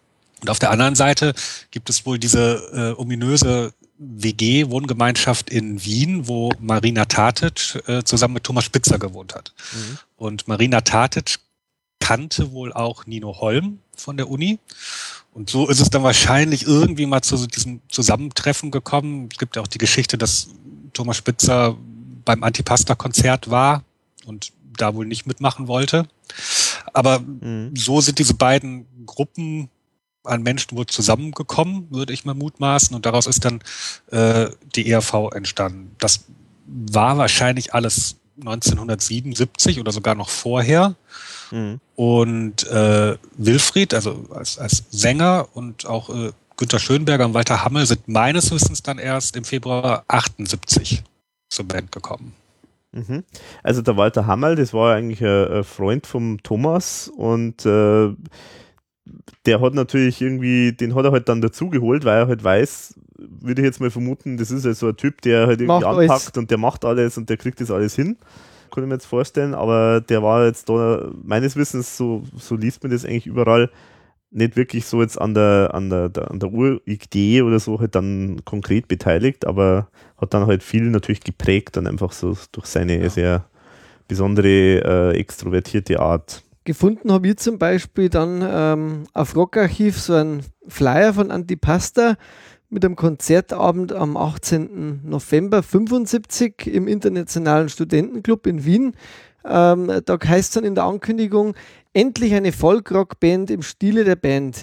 Multinationale Angelegenheit, zwei Österreicher, Günther und Euk, ein Tschusch, der Zack, der kommt ja auch nochmal vor, ein paar Mal im, im, im Booklet, genau. Mhm. Ein Schwede, Nino, eventuell ein amerikanisches Madal namens Geilitsch, es wird darauf hingewiesen, dass Auftreten der Gruppe nicht mit Konzert, sondern mit Fest zu bezeichnen ist und Antipasta ist eine jugoslawische Dosenkonserve. also das fand ich eigentlich ganz witzig, äh, weil da gibt es also so eine nette Zeichnung dazu mit so, ob, ja, die schauen so ein bisschen aus wie so obdachlose Straßenmusikanten und ähm, eigentlich ganz lustig gezeichnet. Ich glaube sogar, dass die Zeichnung der Eik Breit unter Umständen gemacht hat oder Nino Holm, vielleicht Nino Holm. Ja, Nino Holm. Genau. Ähm, das ist jetzt so einer der ersten äh, Flyer von der von mhm. Antipasta scheinbar. Mhm. Hätte ich auch gerne mal gesehen, das muss ja auch was sehr Wildes gewesen sein, wahrscheinlich. Der Ike Breit hat ja auch das im Podcast mal äh, erwähnt, wie das da so war bei Antipasta. Er hat ja auch gesagt, das war ziemlich ein Mischmasch, was die da so gemacht haben. Also die haben ja eigentlich fast keine eigenen Sachen gespielt, sondern eigentlich bekannte Sachen Sie haben sich ursprünglich mal so ein bisschen an Cosby, Stills und Nash äh, orientiert, mhm. aber haben dann plötzlich irgendwie äh, Wiener heurigen Musik dann trotzdem noch eingebaut und äh, Nino Holm hat dann noch irgendwelche schwedischen äh, Sauflieder ins Deutsche übersetzt und dann auch noch eingebracht. Also es war ein ziemlicher Kuddelmuddel, was da so alles dargeboten worden ist. Eigentlich so die Ursprünge müssten eigentlich schon 1974 gewesen sein, weil da haben sozusagen Altbreit und die, äh, diese Günther Heinemann dieses Antipasta äh, gegründet. Da war okay. dann auch der Reinhard Brummer am Schlagzeug.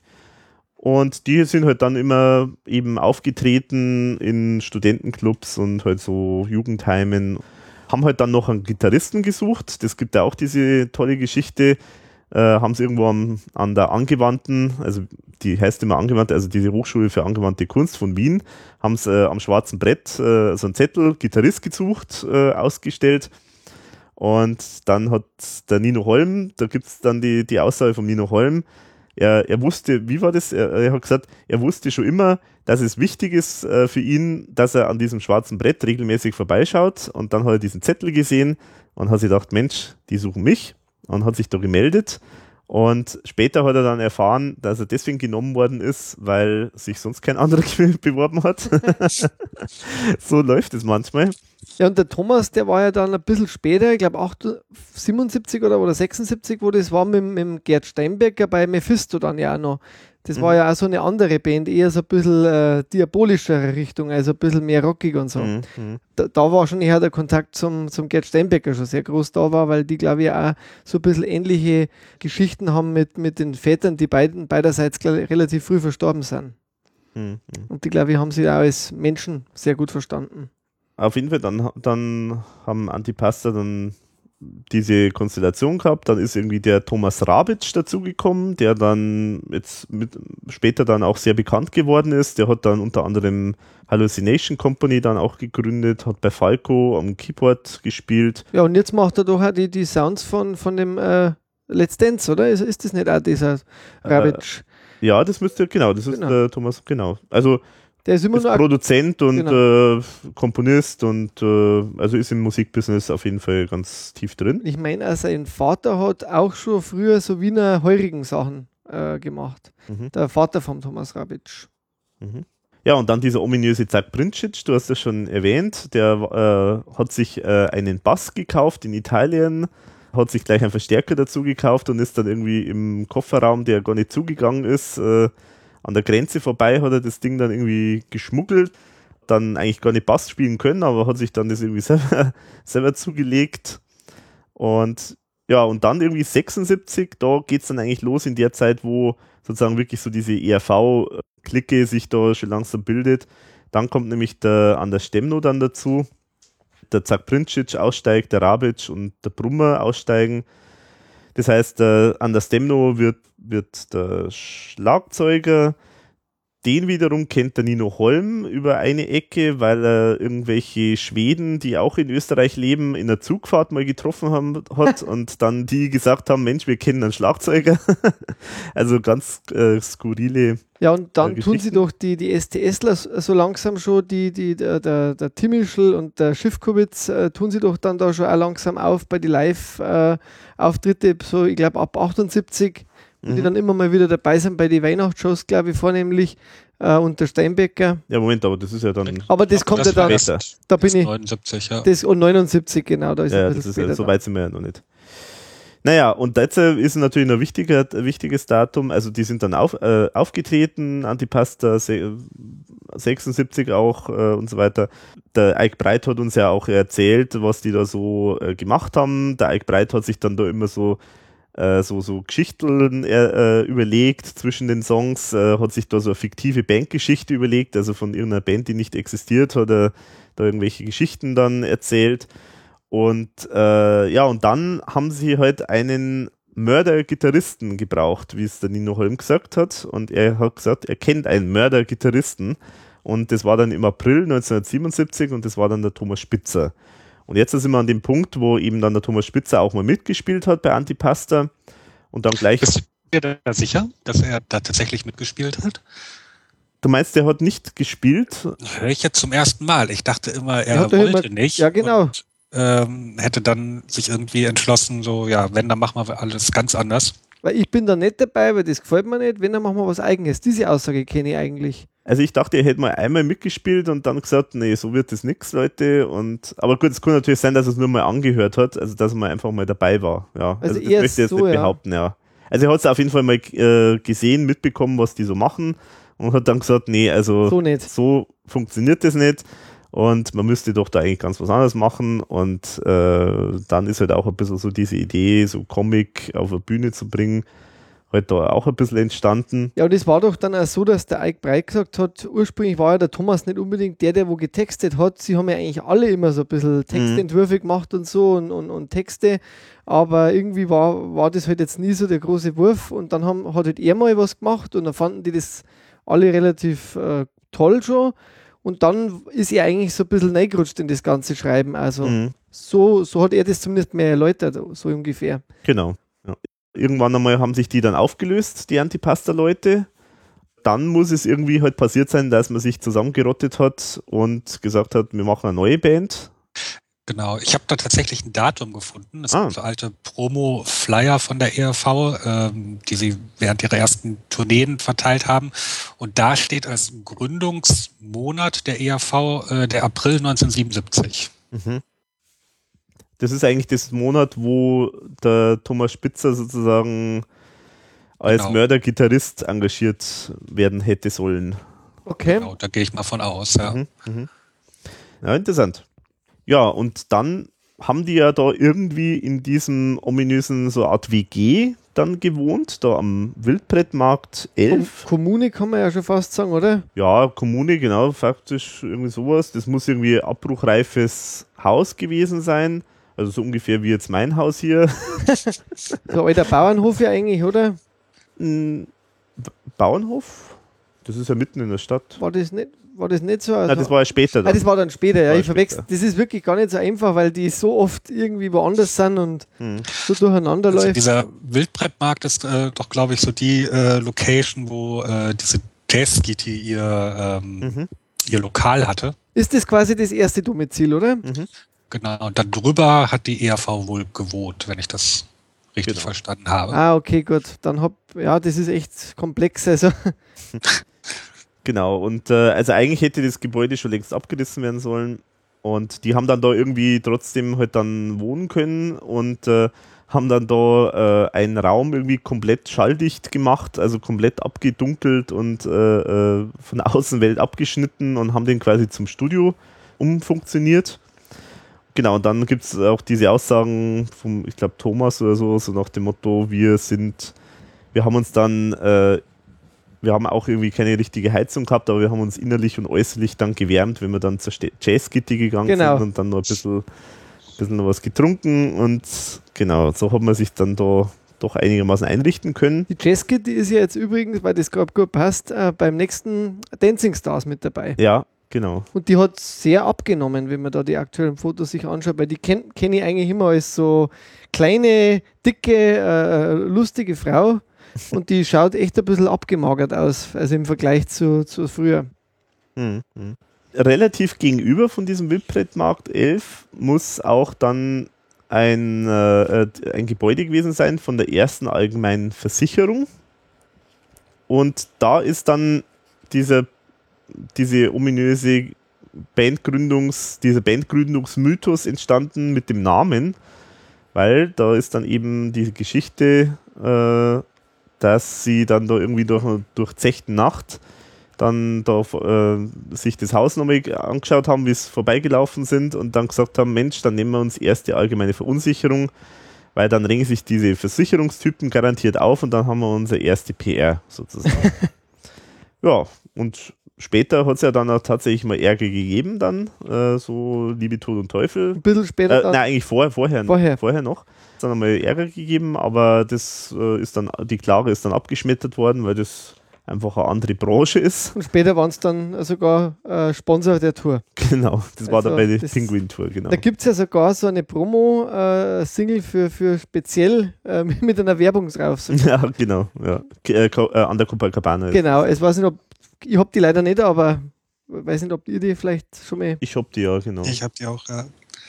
Schaut äh, schrecklich aus eigentlich. Ja, wobei, ja, es geht, es geht noch. Also es ist halt nur eigentlich die Schrift drauf. Mehr steht da nicht drauf als nur das Logo, Okay. mehr oder weniger. Das ist ja so ein Phänomen, das es jetzt Gott sei Dank oder hoffentlich nicht mehr gibt, dass Firmen irgendwelche Singles oder Alben sponsern und dann da eine Seite komplett mit Werbung. Ja, gut, es gibt wenig Singles. Ja gut, jetzt sowieso, ja, genau. Aber auch bei Alben. Ja, Ich glaube, also- die Zeit ist vorbei. ich denke auch, dass das jetzt nicht mehr der große Markt ist. Auch. Mhm. Gott sei Dank.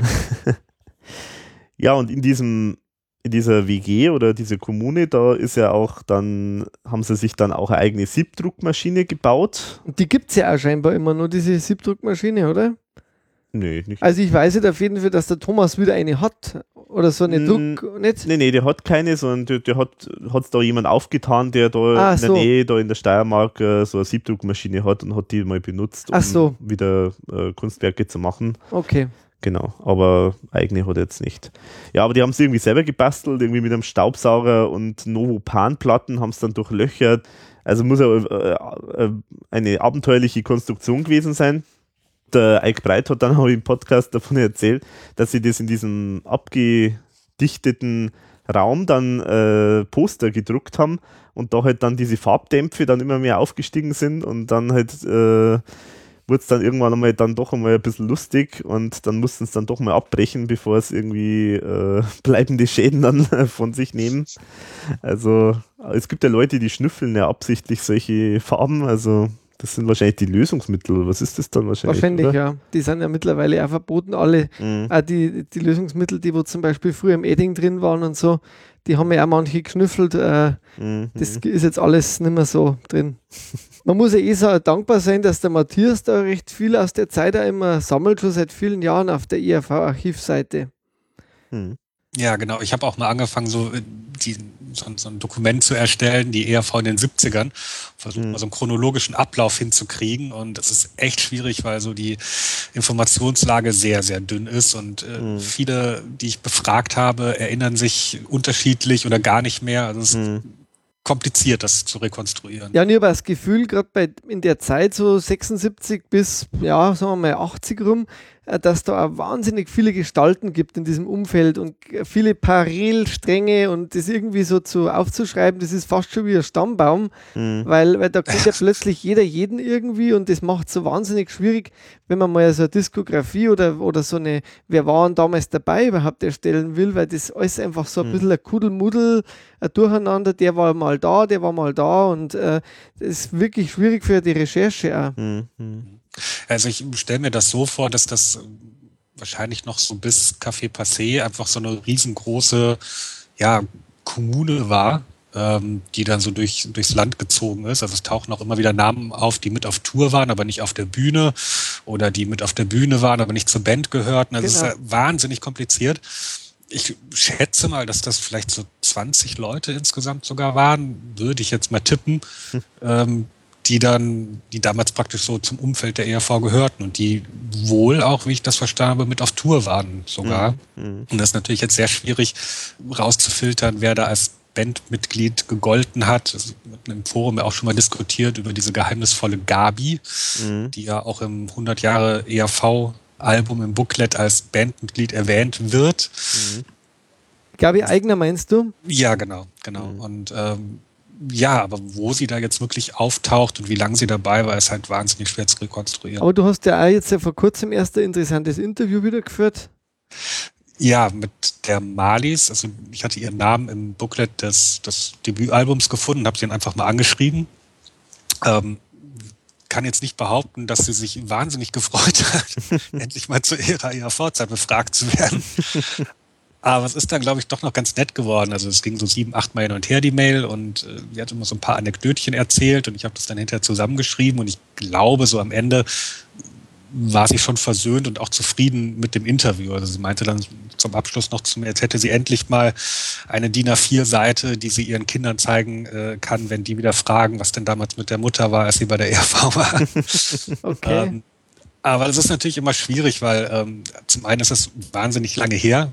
Ähm, zum Ja. anderen muss man natürlich auch akzeptieren, dass, also wenn ich da jetzt mit so einem äh, totalen Enthusiasmus ankomme, dass, dass die, die Beteiligten damals, ja, wahrscheinlich da andere Gefühle hatten und dann Mhm. da nicht alles super war und äh, dann wahrscheinlich auch einfach nach über 30 Jahren mal ihre Ruhe haben wollen, in Ruhe gelassen wollen werden.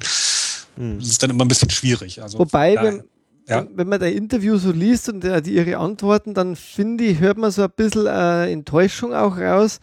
Ähm, kann auch so ein bisschen eine Liebesenttäuschung sogar sein, äh, die, wo ich jetzt da so rausließ, bei so eine verletzte Frau, die vielleicht äh, in ihrem Stolz auch ein bisschen verletzt ist und dann, weil es klingt, also es ist jetzt nicht unbedingt schmeichelhaft für den Thomas. was sie da drin äh, ja. erklärt und man weiß ja nicht, was da so vorgefallen ist, auch, weil zwischen den Zeilen habe ich da so ein bisschen schon äh, rausgelesen, ja, leckt es mir am Arsch jetzt mit dem Thema, so, das äh, ich will mit den Leuten nichts mehr zu tun haben. Mhm. Und äh, das habe ich so ein bisschen rausgelesen auch. Mhm. Also ich will da jetzt nicht mitspekulieren, weil das Interview jetzt halt so geschrieben, dass man, glaube ich, schon erkennen kann, worum es geht, aber will da jetzt auch drüber hinaus nicht noch, noch mehr erzählen. Äh, ich kann allerdings noch sagen, dass sie da jetzt nicht so nur mit Kram zurückdenkt. Also das war schon so. Also sie fand das, glaube ich, auch interessant, dass sie da ein Teil von war. Aber wenn man dann irgendwann damit abgeschlossen hat, und sie ja. hat dann auch noch so erzählt, dass sie ja dann doch immer, dass sie das ja doch immer verfolgt hat. Ne? Also ihre Kinder waren dann beim ERV-Konzert und äh, sie ist ja auch Lehrerin und die Schüler mhm. haben dann die ERV gehört. Also wenn man so ein, so ein Kapitel abschließen will und dann werden die plötzlich berühmt und du hörst die jeden Tag im Radio, das ist dann wahrscheinlich auch nicht so toll. Mhm. Aber das ist so lange her und ich glaube, sie ist da. Schon versöhnt da irgendwo. Ja, schon versöhnt. Ja, ja was mir total, was mir total gut gefallen hat, war Anders Denmo, der wo da erwähnt wird, er dann mit, mit Zeichnungen auch von über ihn und so, äh, weil das ist ja auch so ein bisschen ein Verschollener äh, zur Zeit. Also schade eigentlich. Ja, finde ich auch. Finde ich auch sehr schade, ja. Ja. Äh, jetzt sind wir zwar ein bisschen vom Thema abgekommen, aber wenn wir jetzt eh schon dabei sind, dann können wir mal vielleicht nochmal ein bisschen erklären, um we von wem wir eigentlich jetzt reden. Also Madis Breyer heißt sie und sie hat äh, mit Thomas und Nino auf der äh, Angewandten, also dieser Hochschule für angewandte Kunst in Wien äh, studiert und hat, äh, sie sagt selber, sie hat fünf Jahre mitgearbeitet, wobei ich das interessant finde, weil fünf Jahre, das, das müsste ja heißen, auch bei Café Passé war sie irgendwie dabei.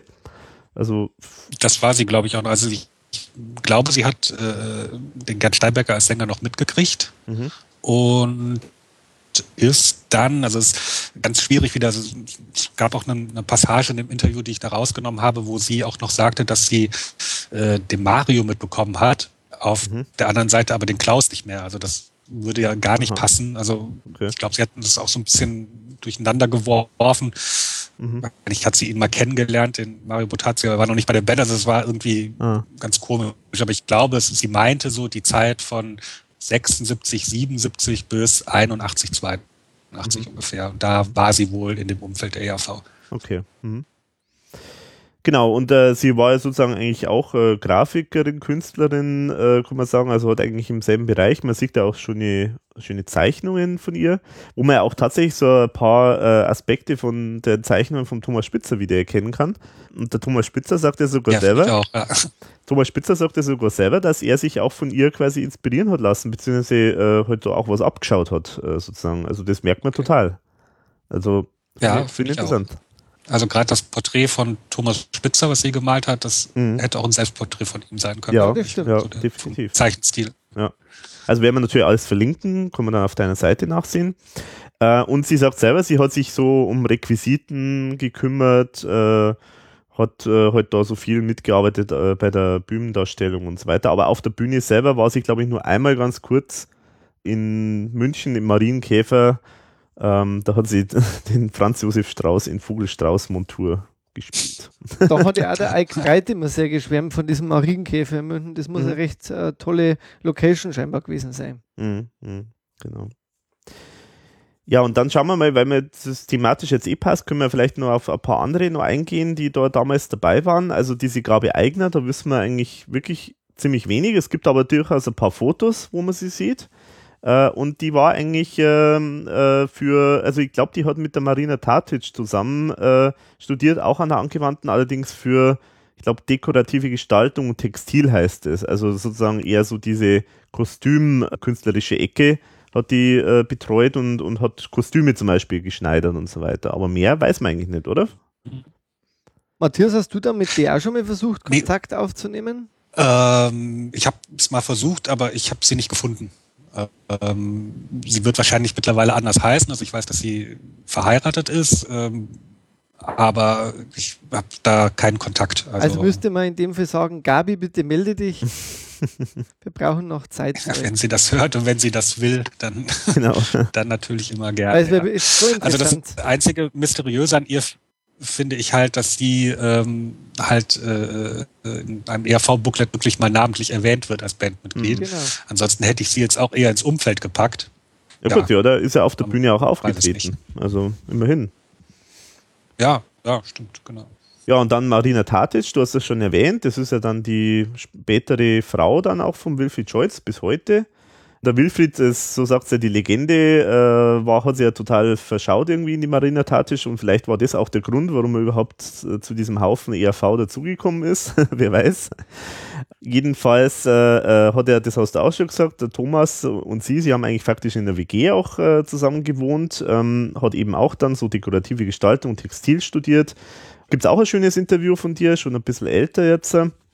Und äh, ich finde es auch interessant, sie die äh, schlägt eigentlich in dieselbe Kerbe wie die äh, Marlies Breyer, nämlich äh, sie sagt über den Thomas halt auch so, das Bild ist eher so, er, der Thomas äh, hat äh, schon so das Bild, er will eigentlich gerne äh, starke Frauen um sich haben, aber dann, wenn er konkret was sozusagen damit zu tun hat, dann will er eigentlich, dass alle spuren. Also das, das sagen eigentlich viele Frauen so in dem Umfeld finde ich ganz, ganz nett, einfach so, so äh, ein bisschen Gossip noch dazu. Und, äh, aber die Marina hat ja auch durchaus auf der Bühne ja auch gespielt. Also diese, ich sage jetzt mal, äh, diesen Atombusen und, äh, und so weiter, das hat ja sie dann. Die Konsumfreiheitsstatue, glaube ich, war sie doch auch. Nee, das war, das war ja wirklich eine, Statue. Ah, stimmt, also, genau, die habe ich jetzt, genau. Nee, Schmarrn, nehme ich zurück. Genau. Ja, und wen gibt es noch? Dann ich lese jetzt da noch eine Sonja am Glockenspiel. Genau. Aber da, ist, da wird man jetzt nicht viel rausfinden können, oder? Das wird schwer zu recherchieren sein, wer es ist. Mhm. Da müsste man vielleicht wirklich beim Thomas nochmal nachfragen, ob sich der da noch mhm. erinnert. Ja. Günther Heinemann wird erwähnt. Das ist ja genau. dann auch einer der, der Antipasta-Mitglieder. Musiker, genau. Was der da speziell gemacht hat, dann steht aber jetzt da auch nicht dabei, gell? Nee, also der hat ja bei Antipasta hat er äh, Keyboard, glaube ich, gespielt, oder? Weiß jetzt gar nicht mehr genau. Warte, Günther Heino, ja, Keyboard, genau. Ja. Dann kommt noch ein Petsy Klubner vor. Genau.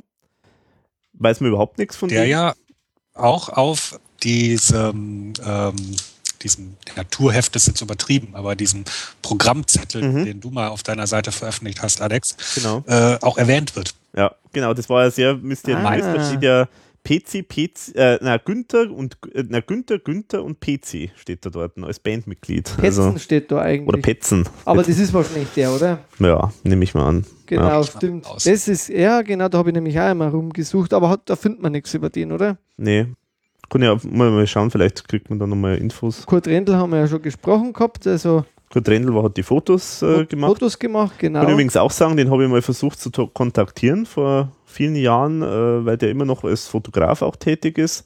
Da ist aber irgendwie kein Kontakt so richtig entstanden. Also. Okay, und dann gibt es noch einen Hugo in Klammern Gösser. Also ich vermute mal, das war der Bierlieferant. Ja. Ich habe schon extra nachrecherchiert, ob der Gründer von der Gösser Brauerei irgendwie Hugo heißt oder so, aber das ist nicht der Fall. Also meine Vermutung war eben, das war der Hugo, der war auch in der Kommune und der hat dafür gesagt, dass wir immer Bier gehabt haben. Ja, ja genau. Stimmt, auf dem, ähm, weil ja. das ist nämlich wirklich ein super äh, Cover, äh, das mhm. du damit, das glaube ich ist auf deiner Seite. Das Alex, ist auf meiner Seite, ja, genau. Genau, Rock Comics. Wäre ja auch natürlich alles verlinken. Schaut super aus, ja. Genau, ich finde überhaupt die Zeichnungen da immer sehr gelungen. ja, ja, ja, ja. Toll. Gut, und dann noch wichtige Person ist natürlich noch der Walter Hammerl. Der über, dem, über den man halt auch nicht so viel weiß, aber wir haben jetzt da schon ein paar Informationen jetzt mehr bekommen, auch von beteiligten Leuten. Also ich habe ja den äh, Andy Beit haben wir zum Beispiel gefragt, dann den Ike Breit haben wir gefragt, äh, der Thomas Spitzer hat schon dazu sich geäußert. Also es gibt schon ein paar so Aussagen über den und eigentlich alle sagen es mehr oder weniger, es war ein totaler Frauenversteher, hat ein riesen Charisma gehabt, irgendwie alle, also er hat jeden bequatschen können. Er hat ja auch faktisch als, er hat ja Manage, als Manager gearbeitet äh, für die ERV und hat halt irgendwie das Talent gehabt, irgendwie halt die Leute irgendwie äh, zu überzeugen, zu bringen, oder? dass sie die ERV äh, engagieren. Der Thomas hat auch äh, dann erzählt, diese schöne Geschichte, dass, äh, dass der Walter Hammel dann einfach mal so angerufen hat, da äh, irgendwo so nach dem Motto, ja, äh, ihr könnt den Udo, also ihr könnt an Udo Lindenberg könnt ihr vergessen, weil es gibt jetzt voll viel Besseres. Das ist die erste allgemeine Verunsicherung. Ihr müsst euch uns unbedingt äh, engagieren. Also der hat da richtig mal auf die Kacke kaut, sage ich jetzt einmal. Aber so wie ich den jetzt also ein bisschen erlebe von den Aussagen, ist er so eine Mischung aus hoch äh, motiviert und tiefst depressiv. Mhm. Also da ist irgendwie, genau. der bei dem geht, geht halt auch, äh, Licht und Schatten liegt da ganz nah beieinander, glaube ich. Ja. Und dann auch dieses Mysteriöse, dass der offenbar immer davon gesprochen hat, dass er faktisch irgendeinen so einen höheren Zustand erreichen will und äh, das hat er eben mit Selbstmord dann verbunden sozusagen. Und dann hat er es ja tatsächlich einmal probiert, da hat es nicht funktioniert und dann beim zweiten Mal hat es dann funktioniert. Also ganz, muss ein ganz äh, extremer Mensch Oder auch sein. nackt auf der Bühne und es war für den ist so eine Art exhibitionistisch oft teilweise mhm. veranlagt, ja. was ihm auch dann keine Probleme beschert hat auch. Mhm. einfach ein ganz wilder Vogel. Und also da muss man auch sagen, die ganzen äh, alten Aufzeichnungen von Café Passé, wo man ihn sieht, also er ist schon eine sehr markante äh, mhm. Erscheinung und, und absolut, also für die ERV damals finde ich den schon auch wahnsinnig wichtig, mhm. weil das ist natürlich ein ganz schräger Vogel. Mhm. mhm. Definitiv. Und vor allem, ich habe den auch immer irgendwie so am Anfang gedacht, der muss ja uralt sein. Weil man kennt ihn ja mit dem Bart und so. Und dann, wenn man aber Fotos sieht, wo er dann ja so ohne Bart, mhm. dann, dann, dann wirkt er wieder natürlich viel jünger. Mhm. Weil der war ja nicht so alt da. Mhm. mhm. Aber der hat sich wahnsinnig alt machen können. Ja, genau. Mhm. Und ich glaube auch, dass er für die frühe ERV total wichtig war. Wahrscheinlich so ein bisschen so vom Typ her, also vom Bühnentyp her, äh, wie der Klaus später. Also ja. äh, Genau. Klaus ist ja praktisch für Walter Hammer gekommen und gar nicht als Sänger, sondern mhm. ja, so hat dann so den Typus äh, verkörpert. Genau. Und ja, sind Ähnlichkeiten vorhanden auf jeden Fall. Mhm. Ich glaube, das war im Prinzip ja dann schon auch diese Lösung, wo dann der Steinbecker nicht mehr Lust gehabt hat, dass der Klaus dann seine Rolle übernimmt. Und damit hat sich es ja dann auch geändert, das ganze mhm. Konzept. Mhm. Das muss man eigentlich, weil bis dahin war ja immer nach wie vor nur der Hauptsänger äh, damals halt der, Wil, der Winfried, äh, Wilfried und dann der Gerd. Mhm. Ja. Und später eigentlich dann der Klaus erst so richtig. Genau. Ja. ja, so viel zu den Personen, die da noch so ein bisschen im Umfeld waren. Und jetzt springen wir nochmal zurück zur Geschichte, weil wir waren jetzt sozusagen kurz davor, dass die ERV jetzt so richtig mal aktiv wird. Ja, jetzt kommt die Geschichte, dass halt der Thomas eigentlich schon ein fertiges Konzept geschrieben hat äh, für eine Bühnenshow, für die erste allgemeine Verunsicherung. Die Idee mit dem äh, Rockcomics ist auch schon im Raum gestanden. Also Comic auf die Bühne zu bringen äh, durch Darstellung und das Ganze garniert mit, mit Rockmusik. Und dann war das Konzept da und dann jetzt kommt da so eine Person äh, ins Spiel, die dann später noch deutlich äh, wichtigere Rolle spielt, nämlich der Klaus-Iwer Hartinger, der ein Freund von Thomas Spitzer war. Und der hat sich das Konzept angeschaut und die, die, die Show, äh, sozusagen die Niederschrift angeschaut und hat gesagt, also, Alter, ist das der Ernst? Das passt doch das besser. So, Thomas war erstmal natürlich beleidigt und hat sich dann zurückgezogen. Wie heute auch noch? Wie heute. Es ist eigentlich alles wie früher. Also es ist heute genauso wie früher. Und da, selbst da, wo der Klaus gerade in der Band war, hat er schon so einen riesen Einfluss gehabt. Also es ist eigentlich schon interessant. Also genau. Aber es bringt den Thomas immer zu neuer Form. Genau, also Hochform. stachelt ihn dann an. Äh, Genau, und er war zuerst beleidigt und dann hat er gesagt, okay, gut, dann mache ich was Neues. Und dann hat er angeblich innerhalb von fünf Tagen äh, eine komplett neue Show gemacht. Und äh, das ist dann die Show, die dann tatsächlich auch aufgeführt worden ist. Und meine ist. Frage ist, weil ich da jetzt auch nichts mehr gefunden habe, gibt es mal irgendjemanden, der mal eine Aussage gemacht hat, um was es in dieser ersten Konzeptidee ging? Oder? Äh, ja, äh, Matthias? Thomas das nicht sogar mal im Podcast erzählt? Äh, der Eik Breit hat das erzählt. Also vielleicht ist mir das jetzt auch, ah, weil ich habe genau. schon einiges noch angehört, aber vielleicht können wir es nochmal. Genau, also der Eik Breit, das wollte ich jetzt gerade sagen, der Eik Breit, der hat äh, erzählt, äh, er wusste nicht mehr viel, aber er hat gesagt, irgendwie, es war, die Story war, jemand aus der Band ist äh, von musikalischen Klängen äh, von unten gelockt worden und ist dann sozusagen mit einer Hand äh, in die Unterwelt gezogen worden. Und äh, irgendwie war dann das so Unterwelt-Szenario anscheinend. Also das war so ein bisschen die Grundstory. Mhm, okay. Aber mehr wissen wir jetzt momentan leider noch nicht. Ja, also dann, das ist verschmissen worden das quasi. Ist verschmissen worden und dann ist dann die Show, die dann letztendlich aufgeführt worden ist, äh, gekommen. Da haben es viele geprobt und Premiere war. Irgendwie, irgendwie ist dann der Schön, Günter Schönberger da jetzt dann dazugekommen. Also der ist eigentlich relativ spät erst dann dazugekommen. Äh, der war ja noch Lehrer in, äh, in Graz oder zumindest in der, in der Oststeiermark. Ja, und sein Vater hat doch ein Busunternehmen gehabt, wenn ich das richtig genau. in Erinnerung habe. Und deswegen wird er auch wichtig wahrscheinlich. deswegen wird er wichtig, genau. Und äh, das Witzige finde ich das, er war noch tätig als Lehrer und ist dann immer gependelt von Graz nach Wien mhm. äh, zu den Proben. Auch, ja. Respekt. Und das Schönste finde ich das, also bei der ERV, so schlecht wie die Informationslage ist, aber witzigerweise für dieses wichtige Datum, wann Günter Schönberger aufgehört hat, äh, Lehrer zu sein, gibt es ein exaktes Datum, nämlich der 22.11.1979. das ist ja lustig. Gut, gut, dass wir das wissen. Das ist super. Äh, und es gibt jetzt dafür wieder ein super Foto, auch bei Matthias auf der Seite vom Tourbus. Und das müsste wirklich das Foto vom ersten Bus sein.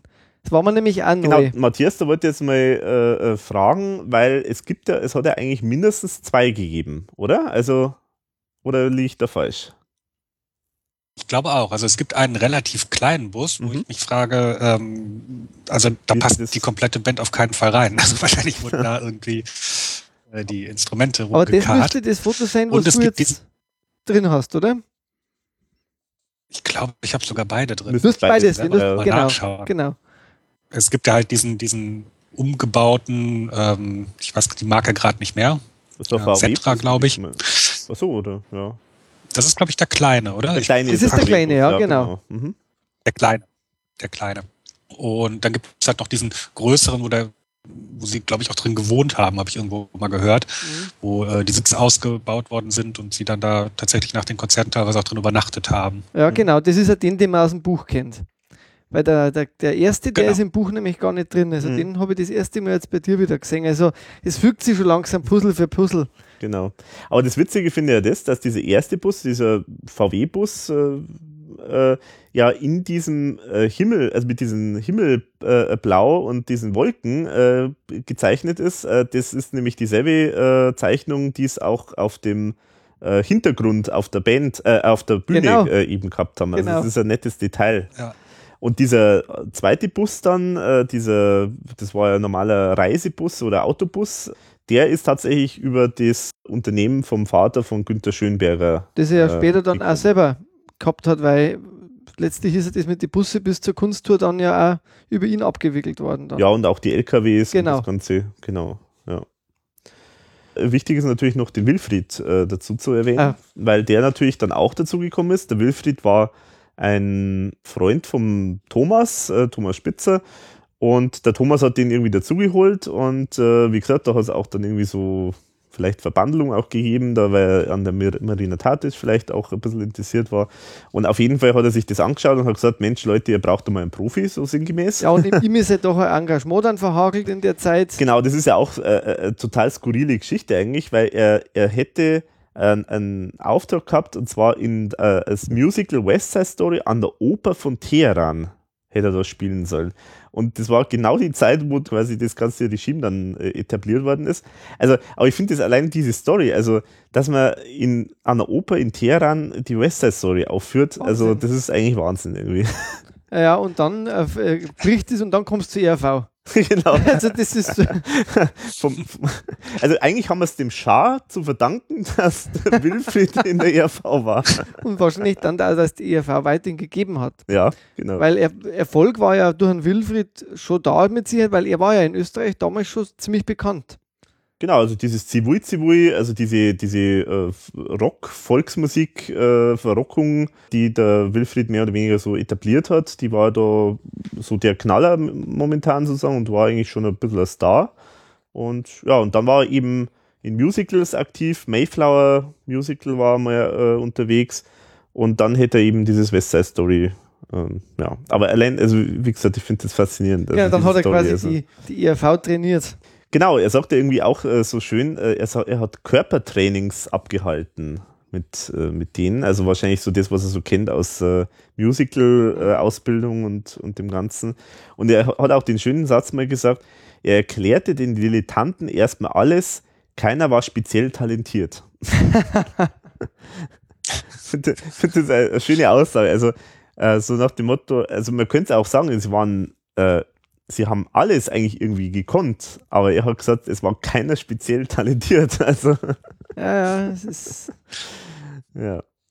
Na gut. Genau, und dann jetzt, äh, dann ist es eigentlich alles jetzt etabliert. Dann so, jetzt haben wir sozusagen die, die Band eigentlich zusammengestellt und jetzt kommen wir dann eigentlich zu der Premiere. Genau, und da glaube ich war dann schon auch Druck äh, dahinter, weil dann muss ja alles funktionieren irgendwie. Und da glaube ich, haben sie sehr lange hingearbeitet dann bis zu diesem mhm. Premierendatum. Mhm. Und da gibt es jetzt auch eine, eine äh, Setlist eigentlich, kann man sagen. Ja, genau, genau. Genau, da haben wir eigentlich eine Setliste. Haben wir irgendwas vergessen, Matthias? Du bist ja äh, sehr firm in die alten Zeiten. Nee, also ich glaube tatsächlich haben wir alles. Du meintest eben gerade, es ist eine lange Zeit verstrichen. Also wenn man wirklich den April 77 als äh, Gründungsmonat äh, der ERV hernimmt, dann war es tatsächlich über ein Jahr, wo geprobt wurde und wo das ganze Konzept entwickelt wurde. Weil die Premiere war ja meines Wissens dann im Mai 78. Mhm. Und das war dann im, im Schauspielhaus Wien. Schauspielhaus Wien, okay, gut. Okay. Genau, und äh, jetzt kommt finde ein Aspekt noch, der mir bisher gar nicht so aufgefallen ist, äh, obwohl ich mich jetzt schon seit Ewigkeiten mit der ERV beschäftige. Aber es gibt ja dieses, äh, dieses Mysterium, warum die ERV eigentlich über, auch in der Erfolgszeit, also über Jahre, Jahrzehnte, immer alles selber mitgenommen hat. Also das war so eine Besonderheit, dass die ERV den hat äh, von das, jedes Kabel hat denen selber gehört, die haben immer alles mitgeschleppt, die, die Tonanlagen, Lampen und so weiter, also Beleuchtung etc. Die haben immer alles selber mitgenommen. Und das hat schon die, äh, den Ursprung tatsächlich in den Anfangsjahren, nämlich für die Premiere von, dem, äh, von der Show, mussten sie tatsächlich sich erstmal eine Tonanlage und eine Lichtanlage kaufen, weil das Schauspielhaus gesagt hat, ihr, äh, das in, in, den Vertrag reingeschrieben hat und gesagt hat, äh, ihr müsst äh, selber euch darum kümmern dass ihr da entsprechende Licht- und Tonanlage habt. Und dieser Vertrag, den Sie kann auch im ERV-Buch anschauen und der ist super, meines Erachtens, weil da steht so sinngemäß drin, so nach dem Motto, wenn ihr was auf der Bühne treibt, was irgendjemand nicht gefällt, dann hat das Schauspielhaus äh, nichts damit zu tun, dann seid ihr schuld. ja. Also man hat anscheinend nicht so großes Vertrauen in die Herrschaften gehabt. Also, aber naja. Und bevor sie die Tonanlage klauen, äh, müssen sie ihre eigene mitbringen. Ja. ja, und das war natürlich jede Menge Geld. Also 100.000 Schilling, ähm, was ungefähr jetzt äh, 7.000 Euro sind. Also für damalige Verhältnisse, das war schon ein Riesenpatzen. Und die haben da ja letztlich ihr, ihren Studentenkredit dafür verwendet. Also, die haben alles auf eine Karte gesetzt. Euro, das muss als unbekannte Band erstmal wieder reinspielen. Ne? Ja, und dann sind sie halt aufgetreten mit der Show. Ja, und dann äh, gibt es natürlich, also können wir jetzt dann noch, dann noch mal in die Show direkt gehen, aber bevor wir in die Show direkt gehen, finde ich, ist noch dann ganz interessant dieser Umzug dann eben zu diesem Bauernhof Heiligenkreuz, äh, circa 10 Kilometer außerhalb von Graz, äh, wo sie auch in sehr prekären Verhältnissen gelebt haben. Pilze sammeln im Pilze Wald. Pilze sammeln, so damit sie über die Runden kommen. Reis haben es dann, Reis und Pilze, von, sie haben sich von Reis und Pilzen ernährt, also quasi Dschungelcamp schon damals mhm. sozusagen. Wobei auch das, Entschuldigung, mhm. dass ich dazwischen funke, meines Wissens auch äh, erst 79 dann genau, ja. war. So ja. Das, ah ja, okay. Genau, ja, stimmt, du hast recht, das muss man natürlich erwähnen. Dass es, äh, ich wollte jetzt sozusagen nur den, soll man nur den Bogen spannen, was man nur erzählen kann äh, äh, zu der, der bisschen der Geschichte von, von ersten. Aber das ist passiert dann quasi schon im, nachdem die Tour. Äh, genau, also die waren dann ist. schon. Waren Wobei schon Tour, Tour kann man glaube ich noch nicht sagen, oder? Das waren ja eher so einzelne Auftritte dann, oder? Oder kann man das schon als Tour bezeichnen? Würde ich gar nicht mal. Ja, Tour ist vielleicht ein bisschen übertrieben, aber es waren schon immer so ähm, Blöcke, in denen Blöcke, sie unterwegs ja. waren. Also genau. unterwegs waren. Also nach der Premiere die ERV meines Wissens ein paar Mal sogar im Schauspielhaus aufgetreten. Also nicht mhm. nur einmal, sondern bestimmt sieben, acht, neun Mal. Dann dieser Auftritt in Graz, den du erwähnt hast, und danach folgen tatsächlich auch immer wieder Blöcke. Also teilweise in Österreich, dann im Dezember 78 zum ersten Mal auch in Deutschland. Da waren sie in München. Das war wohl wahrscheinlich das erste Konzert in Deutschland. War das aber dann auch schon die Weihnachtstour, oder? Das ist dann schon die Weihnachtsshow, genau. Das heißt, also die Deutschen haben die ERV als erstes kennengelernt mit den Weihnachts- äh, mit der Lametta Scheinwald, oder? Genau, es gibt wohl noch so ein, so ein, so ein, so ein Korrekturblock im Oktober, November 78. Die, diese Block soll die ERV aber wohl nur durch Österreich geführt haben. Okay. Und zum ersten Mal in Deutschland waren sie dann wohl tatsächlich mit dem Weihnachtsprogramm. Und dann so würde ich das auch sehen. Ja. Gab es dann ja 79 nochmal das Weihnachtsprogramm und 80 auf jeden Fall nochmal, oder? Hm. Ich weiß jetzt nur von 79. 79, also ähm, zwei Jahre quasi.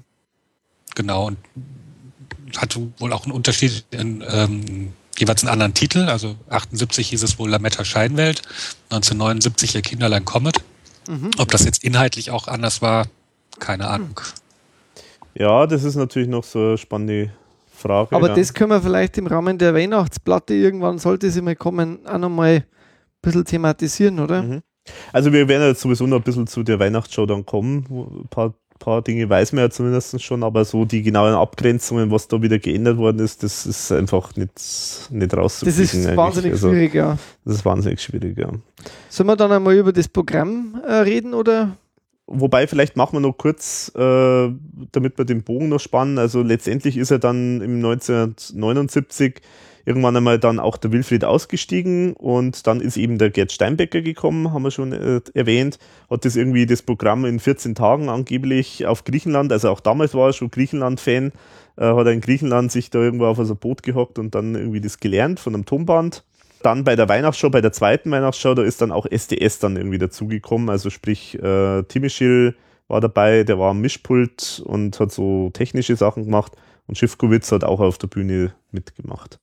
Also allein schon von daher müssen sich die beiden Live-Weihnachtsprogramme ja total unterscheiden, mhm. weil 78 Wilfried gesungen hat und 79 Stimmt. dann ja wohl nur, nur noch mhm. der Steinbecker. Genau.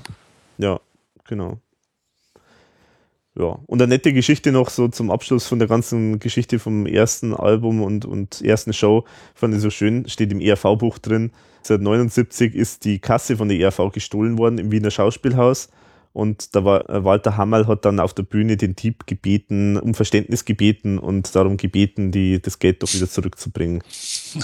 Sehr traurige Geschichte.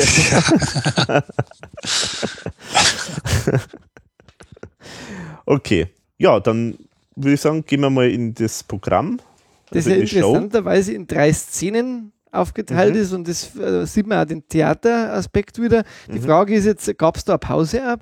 Ist das irgendwie, mhm. weil bei Szenen, gut, es kann ja sein, dass, dass man Szenen einfach trennt, indem man äh, kurz umbaut mhm. oder dass man eine Pause macht. Auf jeden Fall heißt die erste Szene Verunsicherung und Alltagsängste und beginnt mit der Hundemeute ich, ich, denke mal, das ist ja dann das, was man unter Life is a Dog Boogie ja, kennt, also genau. dass dann eben der, das der Beginn ist. Genau, da weiß man ja auch, das äh, haben schon mehrere jetzt gesagt, dass da die ERV dann in so hautengen dunkelblauen Kostümen äh, angehabt hat und dann so Hundemaske, also diese Goofy Pluto-artige genau. äh, Maske und ist da durchs Publikum gerannt und hat dann alle so angebellt. Und das war so der Anfang. Thema ist sozusagen der Konkurrenzkampf und die Autoritätshörigkeit dann, also wo das, das sie ausdrücken wollen. Das finde ich ja überhaupt also das schönste Teil bei diesem Programm, das wir da haben, dass da immer die Themen äh, drinstehen. Das ist wie bei so einem Theaterstück. So die Szene und dann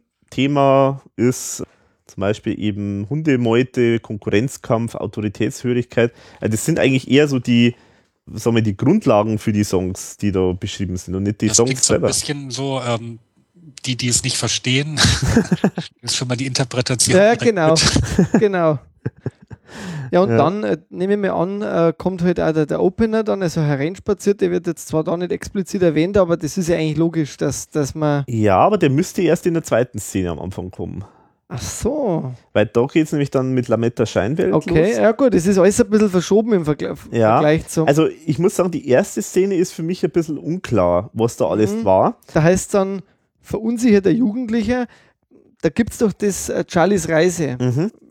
Könnte vielleicht sein, dass das auch dieser Jugendliche ist, weil da gibt es doch auch diese gespielte Szene, der Matthias, ja. du kennst das ja auch, wo dann, äh, das haben sie zwar ein bisschen auf Amerika gemünzt, aber da kommt auf jeden Fall so ein Typ, dieser Charlie vor.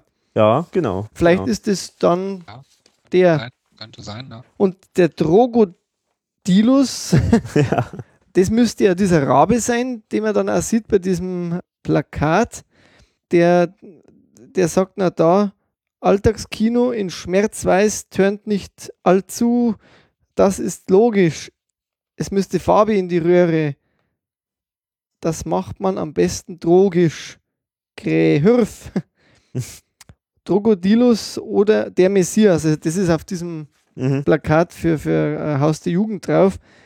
Der Rabe, der ist jetzt auch erst wieder gekehrt, gell? Mhm. Bei, ja, bei, der, bei, der, Single, also ganz witzig. Genau. Ja. Aber das glaube ich, da habe ich live jetzt auch, da gibt es jetzt glaube ich keine Aufzeichnungen, oder? Von diesem Drogodilus. Nee. Nee, also überhaupt die ganze Szene ist für mich ein bisschen unklar, weil, wie du schon sagst, wenn das jetzt mit ein bisschen was entfernt mit dieser TV-Verfilmung Charlies Amerika-Reise zu tun hat, dann könnte es natürlich sein, dass das da dieser verunsicherte äh, Jugendliche ist. Der heißt übrigens Karl-Peter Planlos, genannt Durchhänge Charlie. Mhm. Und der lauert, äh, lungert am Hauptplatz äh, mit einem so einem 2-Liter äh, Wein mit seinem treuen Freund Eddie der Gähner herum und sind gelangweilt und sagen, ganz Österreich hat den Durchhängeblues. Genau. Und äh, kann sein, dass das vielleicht äh, ursprünglich auch in der Show war, aber da muss ich sagen, dann verstehe ich nicht, da, diese Figur kommt ja eigentlich dann später überhaupt nicht mehr vor, oder? Ja, oder es sind eben diese Szenen und man hat, der ist dann weg einfach. Weil Drogodilus könnte dann sein, dass da quasi jemand ihm auch Drogen anbietet und eben Konsum und da geht es da besser damit, so könnte man es zumindest vorstellen. Und dann heißt es ja Konsumtrip, Geldfetisch, Sexualität als Ware. Mhm. Pff, kann ich mir jetzt. Ja, also ich kann mir jetzt zum Beispiel vorstellen, dass da der Dagobert, äh, der da so als Figur auch auf Stimmt, Fotos ja. zu sehen ist, äh, mit dem Aufschrift Dr. Doc mhm. warum auch immer, Dr. Doc, da vorkommt, dass der da vielleicht eine Rolle spielt. Und dann natürlich Sexualität als Ware. Da denke ich, kommt dann diese Szene, äh, von der man auch teilweise irgendwo liest, wo dann äh, ein Mädel mit diesen Atombrüsten da Stimmt, auf ja. die Bühne kommt und dann mit so einem übermannsgroßen Phallus äh, flirtet. Also da gibt es ja auch Fotos davon. Genau, also der, der, du meinst den Atombusen, da wo dann die Marina Scholz, oder? Ja, genau, genau. Genau. Dies, aber diesen Phallus finde ich lustig irgendwie. Ja, ja. die Statue steht ja dann scheinbar immer irgendwie so dort, oder? Genau, das ist ja im, im, Hintergrund anscheinend diese Konsumfreiheitsstatue. Matthias, äh, hast du das entziffern können, was, aus was das Ding gebaut ist? Weil ich habe mir es extra angeschaut, aber ich habe es irgendwie nicht, nicht decken können, was das eigentlich genau ist. Äh, nee, ich habe es leider auch nicht rauskriegen können, was das genau ist. Ich glaube, das war einfach nur so ein relativ großer Aufsteller. Ähm, nee, kann ich nicht zu so sagen, keine Ahnung. Mhm. Es ist auf jeden Fall sehr gebastelt. Also es ist wohl irgendwas, was halt äh, so, so irgendwie vom Sperrmüll irgendwie ein paar Sachen zusammengezimmert schaut schon sehr, ja, ja. sehr gebastelt aus. Aber es schaut auch für mich diese erste Szene so aus, wie wenn da relativ wenig Musik war. Also das, das ist, dachte ich auch, genau. Das ja. ist jetzt eher, glaube ich, überwiegend so gespielt. Mhm, mhm. Es gibt ja dann noch diesen Punkt, wo es heißt Konsumhorror, Sexualangst, äh, Geldmangel.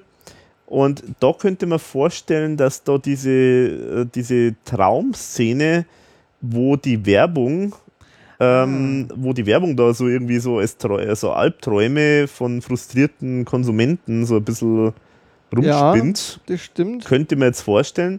Wobei allerdings äh, dann die, der Bezug zur Werbung eigentlich dann gar nicht da ist, weil die Werbung an sich, weiß ich jetzt nicht, ob die. Ja, also der, der Ike Breit hat das ja auch mal erzählt, dass in dem äh, Weihnachtsprogramm ja so Werbung äh, drin war. Und dass das andere Werbung war als in der normalen Show. Aber das könnte sein, dass die dann da so, so auch schon so Werbeparodien äh, und sowas auch schon drin gehabt haben und dass das dann so ein bisschen so surreal wird, dann zu irgendwelchen so Albträumen, äh, Konsum und das, das, ähm, das leitet ja dann schön über eigentlich zur nächsten Szene, wo es ja dann um Konsum geht. Also im Prinzip kann man sagen, ist die erste, außer das Life is a Dog Boogie, eigentlich so überwiegend uns jetzt nicht bekannt zumindest. Mhm. Kennt halt jetzt keiner. Ja, würde ich auch sagen. Außer vielleicht dieser verunsicherte Jugendliche, da würde ich dir auch stimmen, zustimmen, Wolfi. Das ist wahrscheinlich so diesen, dieser Song, der äh, bei äh, Charlies Reise mal so angesungen wird. Genau. Also, ja. Mhm. Genau, das ist ja auch interessant. Das sieht man ja Nino Holm an der Gitarre. Genau. Das ist ja auch, sieht man sonst eigentlich. In San Francisco oder? ist er doch dann da und äh, also das könnte man am ehesten vorstellen, aber überwiegend vielleicht nur Einführung gespielt und im zweiten Teil dann kommt eigentlich dann das komplette Album eigentlich fast ja. vor. Mhm. Diese Drogengeschichte, vielleicht noch ganz kurz, dieser Rabe kommt ja auch bei Café Passé vor, also diese, diese Figur. Genau. Und da ist das ja, meine ich, auch so ein Instrumentalstück, wo ähm, so viel mit Pantomime gearbeitet wird. Könnte natürlich auch sein, dass es genau das ist, was da ja. schon aufgeführt wurde. Stimmt, ja. Mhm, mh. Das könnte sein, ja. Interessant. Ja gut, und dann käme die Szene 2, Lametta Scheinwelt. Mhm. Werbeslogans, ich denke, da war auch ein bisschen was drin bei, bei Blurb, das Blurb-Thema. Genau. Das war ja auch in dem Charlies Reise drin. Da könnte mir vorstellen, das ist jetzt Blurb, mhm. der Beginn. Ja, und dann. Genau, also, man, also mit diesen Werbeslogans, da sieht man ja, da sieht man ja auch so Fotos, zum Beispiel so überlebensgroße, faktisch so eine Art Cola-Dose, sage ich jetzt einmal, sieht man da irgendwie auf der Bühne. Und äh, die Cola-Dose dann äh, zusammen mit einem mit dem Thomas, der, der so eine lange Nase hat, äh, konnte man irgendwie überhaupt keinen Reim darauf machen, äh, was das für Zusammenhang haben sollte. Und äh, eins wollte ich vielleicht nur erwähnen, äh, weil das vielleicht nicht so bekannt ist, aber der Thomas war ja tatsächlich so späte äh, Studienzeit auch äh, als Werbetexter auch unterwegs und Werbezeichner und Grafiker. Also er hat ja auch in Graz äh, einige äh, Logos von so Läden auch äh, gemacht, die teilweise bis, bis vor ein paar Jahren sogar noch zu sehen waren. Und hat also wirklich, war eigentlich als PR Mensch, PR-Texter äh, quasi unterwegs und war da ja eigentlich sehr unglücklich. Also ich finde das interessant, dass eigentlich so diese, so diese Unglück, das Unglücklichsein mit bestimmten Dingen, dass die so bei der ERV sich so durchziehen eigentlich äh, durch die Bandgeschichte. Also selbst da war das schon drin, dass man da, dass man sich über, über Werbung lustig macht und über äh, Konsum und, und das Ganze. Das sind eigentlich so Themen, die immer wieder kommen. Ja, das stimmt. Dann kommt der Horror-Traum einer jungen Dame. Genau, dann kommen im folgenden Songs, würde ich sagen, ne? einer nach dem anderen. Pustel Gunkel, Billy Beinhardt. Das finde ich auch immer toll, also wie sich der Wilfried da gibt mit als, als Zumindest am Superman. Superman-Kostüm, äh, genau. Genau. Und wahrscheinlich die Marina Tatic wieder so mit ihrem äh, Atombusen. Genau. da, also Atombusen ist auch so ein Wort, was äh, verwendet man das eigentlich noch? Das ist doch irgendwie so ein altes Wort, oder? Sagt man glaube ich nicht mehr. Das war glaube ich so in die 70er, wirklich 70er, 80er oder so. Was sagt man heute? Mördertitten. Oder so. Nee, oder was sagt man da? Also ich habe vor kurzem noch eine Werbung von Afrikola gesehen. Die werben tatsächlich mit dem Begriff Atombusen. ähm, aber Afrikola ist natürlich auch so eine Retro-Marke. Ja. Also wahrscheinlich benutzt das kein Mensch mehr, das nee, Wort. Das glaube ich nutzt keiner mehr. ähm, was, was Wäre da geil. was mich auch da übrigens noch äh, interessieren würde, man sieht ja auch auf Fotos den Günter Schönberger als Frau, auch mit einem so einem Atombusen und da richtig mit einem gescheiten Vollbart. Ja. Also quasi der Vor Vorläufer von Conchita Wurst sozusagen.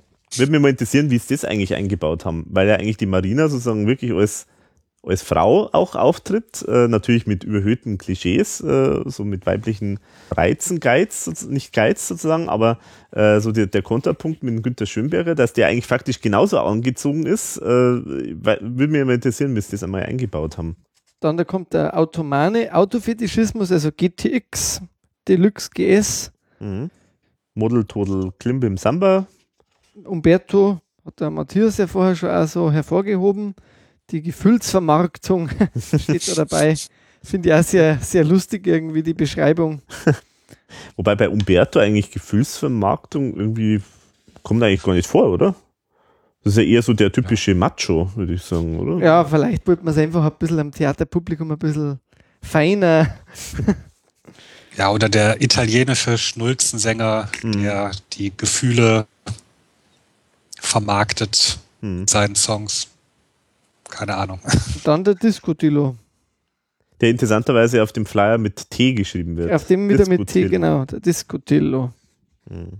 Und dann die dritte Szene, wo es dann beginnt mit Gefühlsprostitution, Beziehungslehre.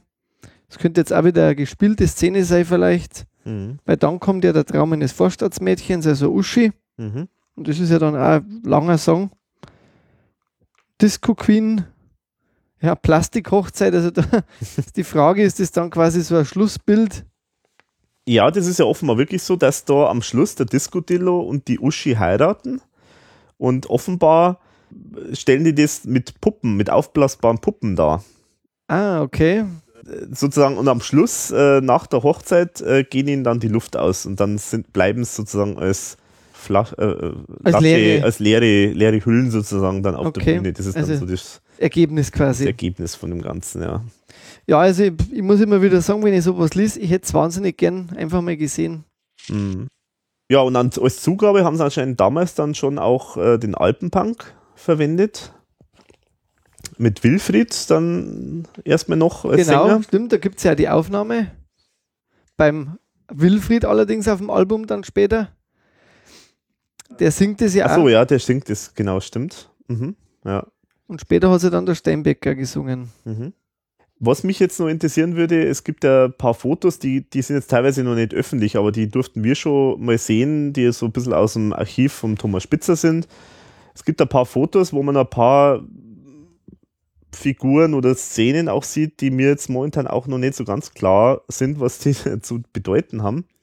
Zum Beispiel eins, gut, das liest man auch in anderen Medienberichten noch, äh, es, es, kommt anscheinend, äh, es kommt anscheinend ein Pfarrer vor oder ein Kaplan, der irgendwie in Sutane dann den Radetzky-Marsch dirigiert. Okay. Und äh, dann irgendwann einmal zum, ja, zum Mafio Mafioso quasi wird und dann äh, in Django-Manier auf die Abend, äh, wie heißt er in dem Bericht, auf Sa in Sounds, in dem Sounds-Bericht heißt er, ballert in Django-Manier auf sämtliche Zersetzer und Verleugner der abendländischen Kultur und des unverrückbaren Moralkodex. Ja. Würde mich mal interessieren, an welcher Stelle das ja, vorkommt. Genau. Also können wir jetzt momentan auch keinen Reim. Können wir mal quasi ein, einfügen. Du machst ja wahrscheinlich wieder so eine Diskografie äh, mhm. dann auch dazu zur Tour. Genau, ja. Und dann, äh, es kommt ja auch Hitler irgendwie vor. Also ich habe zwar jetzt nirgendwo Bühnenfotos gesehen, wo tatsächlich äh, der Anders Demno als Hitler, oder doch, äh, doch, es gibt ein Foto, wo der Anders Demno als Hitler zu sehen das ist. Das habe ich jetzt gar nirgends gelesen.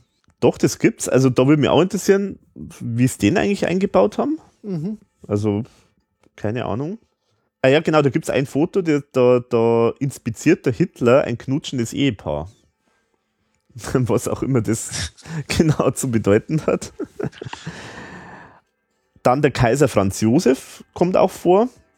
Und zwar, das steht auch in dem Soundsbericht, äh, Kaiser Franz Josef verspricht den Hoch- und Deutschmeistern neue Verstärker, äh, damit sie endlich The Sound of the Century produzieren können. den, äh, den Franz Josef, den sieht man auch teilweise in ein paar so Promo. Szenen, genau, auch. das stimmt. Also später auch dann die Café Passé. Ich glaube, bei, bei dir, Matthias, kann man doch da so ein Promo-Foto sehen, wo man Franz Josef auch sieht.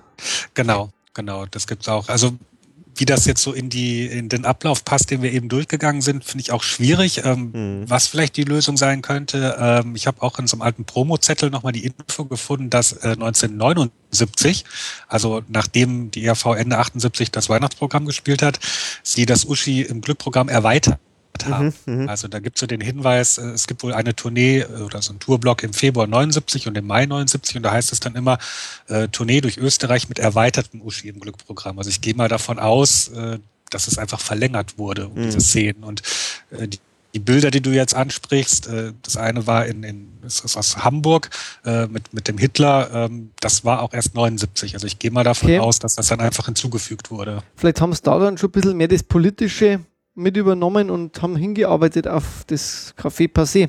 Oder die Show war, also ich, ich kann das gar nicht einschätzen, wie lang die war, diese drei Szenen. Ne? Also mhm. das waren jetzt bestimmt nicht zweieinhalb Stunden. Mhm. Vielleicht war es einfach zu kurz und wurde dann noch ein bisschen Ausgeschmückt. ausgedehnt. Ja, ja.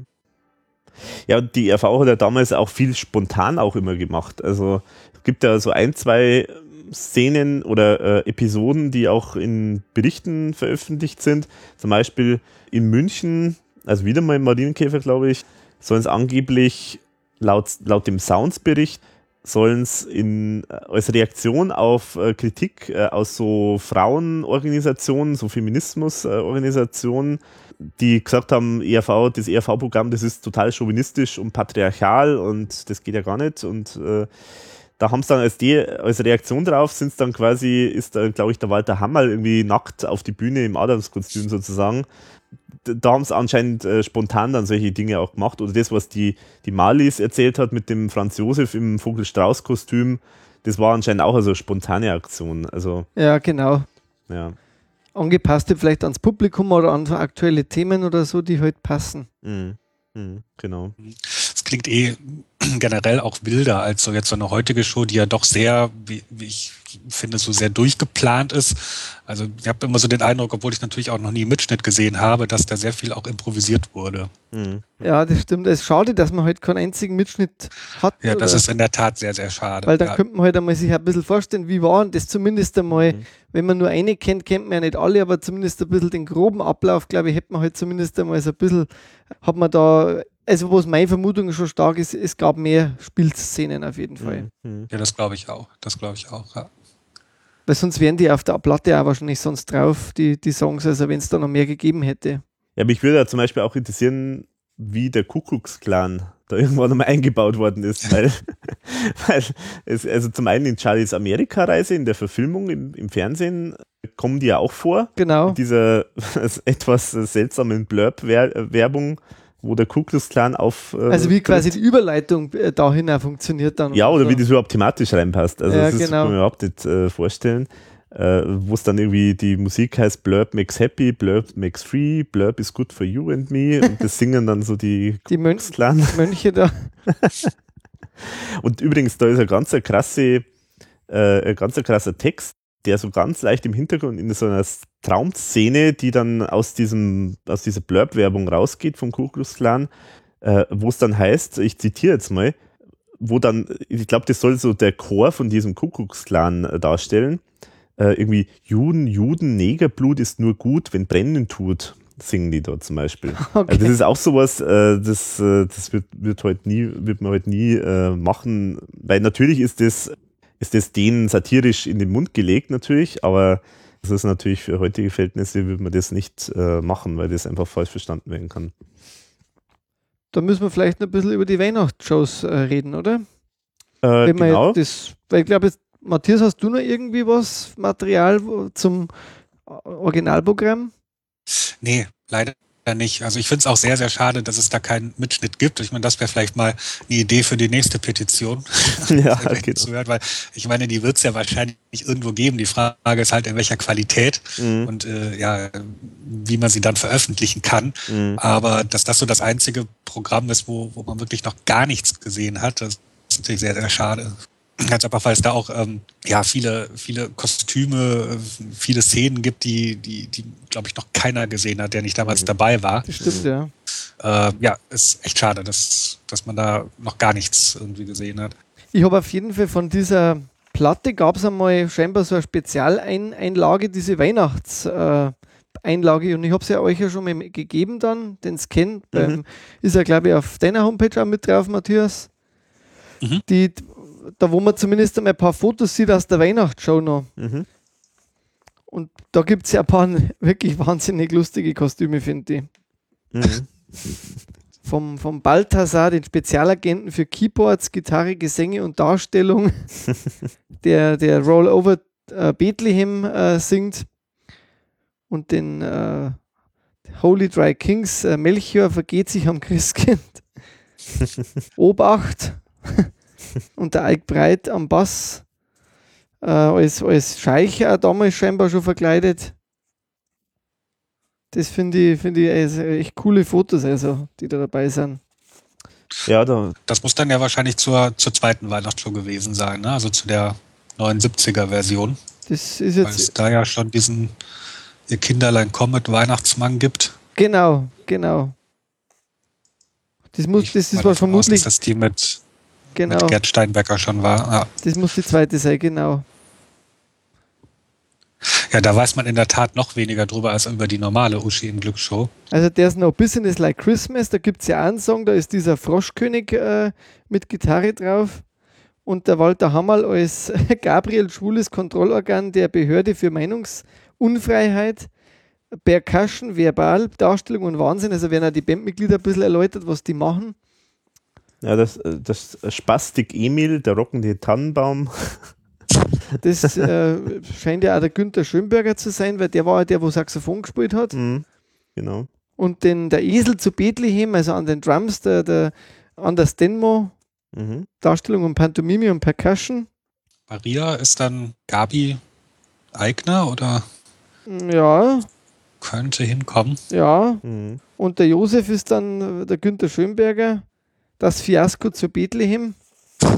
Aber an sich weiß man wirklich eigentlich kaum was zu dieser Show. Also wie die dann genau funktioniert hat. Oder war das dann quasi äh, trotzdem immer Uschi in Glück und halt die Szenen, die wo quasi ausgetauscht worden sind, quasi nur die Szene 1 und 3, dass man quasi das Programm äh, gespielt hat, jetzt die Szene 2 und dann quasi die anderen. Da, war, da hat man überhaupt jetzt, glaube ich, keine Anhaltspunkte, oder? Also der Ike Breit hat mir erzählt, eben, er hat gemeint, es wären bestimmt 60 Prozent, 60 Prozent neues Programm gewesen, okay. was ich jetzt ziemlich viel finde, dafür, mhm. dass man eigentlich nur von ja, vier Songs mehr oder weniger weiß, die äh, dazugekommen sind. Und das auch nur, auch weiß, auch da weiß man jetzt eigentlich nicht, ob, äh, wie der Matthias jetzt schon sagt, ob da jetzt zum Beispiel die Stille Nacht und das Kinderlein kommt, ob das eigentlich schon in der ersten Variante auch schon drin war. Oder nur im, das im ist, zweiten? Da ist die Nachrichtenlage ein bisschen unklar. Der Eik Breit hat dann auch ein bisschen erzählt, er hat dann von einem äh, von diesen Werbespots äh, erzählt. Also die haben da irgendwie aus Sperrholz dann so einen Fernseher auf die Bühne und haben halt dann wieder Werbespots, äh, äh die weihnachtsbezogen sind, äh, genau. gemacht. Und dann hat er da irgendwie was zitiert, das wusste er sogar noch. Äh, er sah aus wie eine Taube und flog in meinen Schoß und ich fragte die Taube, was ist denn mit dir los? Irgendwie solche, solche Dinge kommen davor. Und dann hat er noch was anderes ähm, erzählt und zwar, zwar ein Krippenspiel äh, hat es auch gegeben. Also, meine, das sieht man auch auf den Fotos da, genau. auf dem Flyer, dass da ja faktisch Maria, Josef, äh, die drei, äh, drei heiligen Könige mhm. zu sehen sind. Und da haben sie ein Krippenspiel dann veranstaltet. Da ist dann Maria mit blauem Umhang ausgestopfter Bauch, also quasi schwangere Maria ist dann da auf die Bühne gekommen und die hat dann irgendwie gesagt, also im Rahmen von diesen Werbespots anscheinend, äh, hat sie dann eben gesagt, guten Tag, mein Name ist Maria Heilig, ich wasche meine Unschuld mit einem Waschmittel.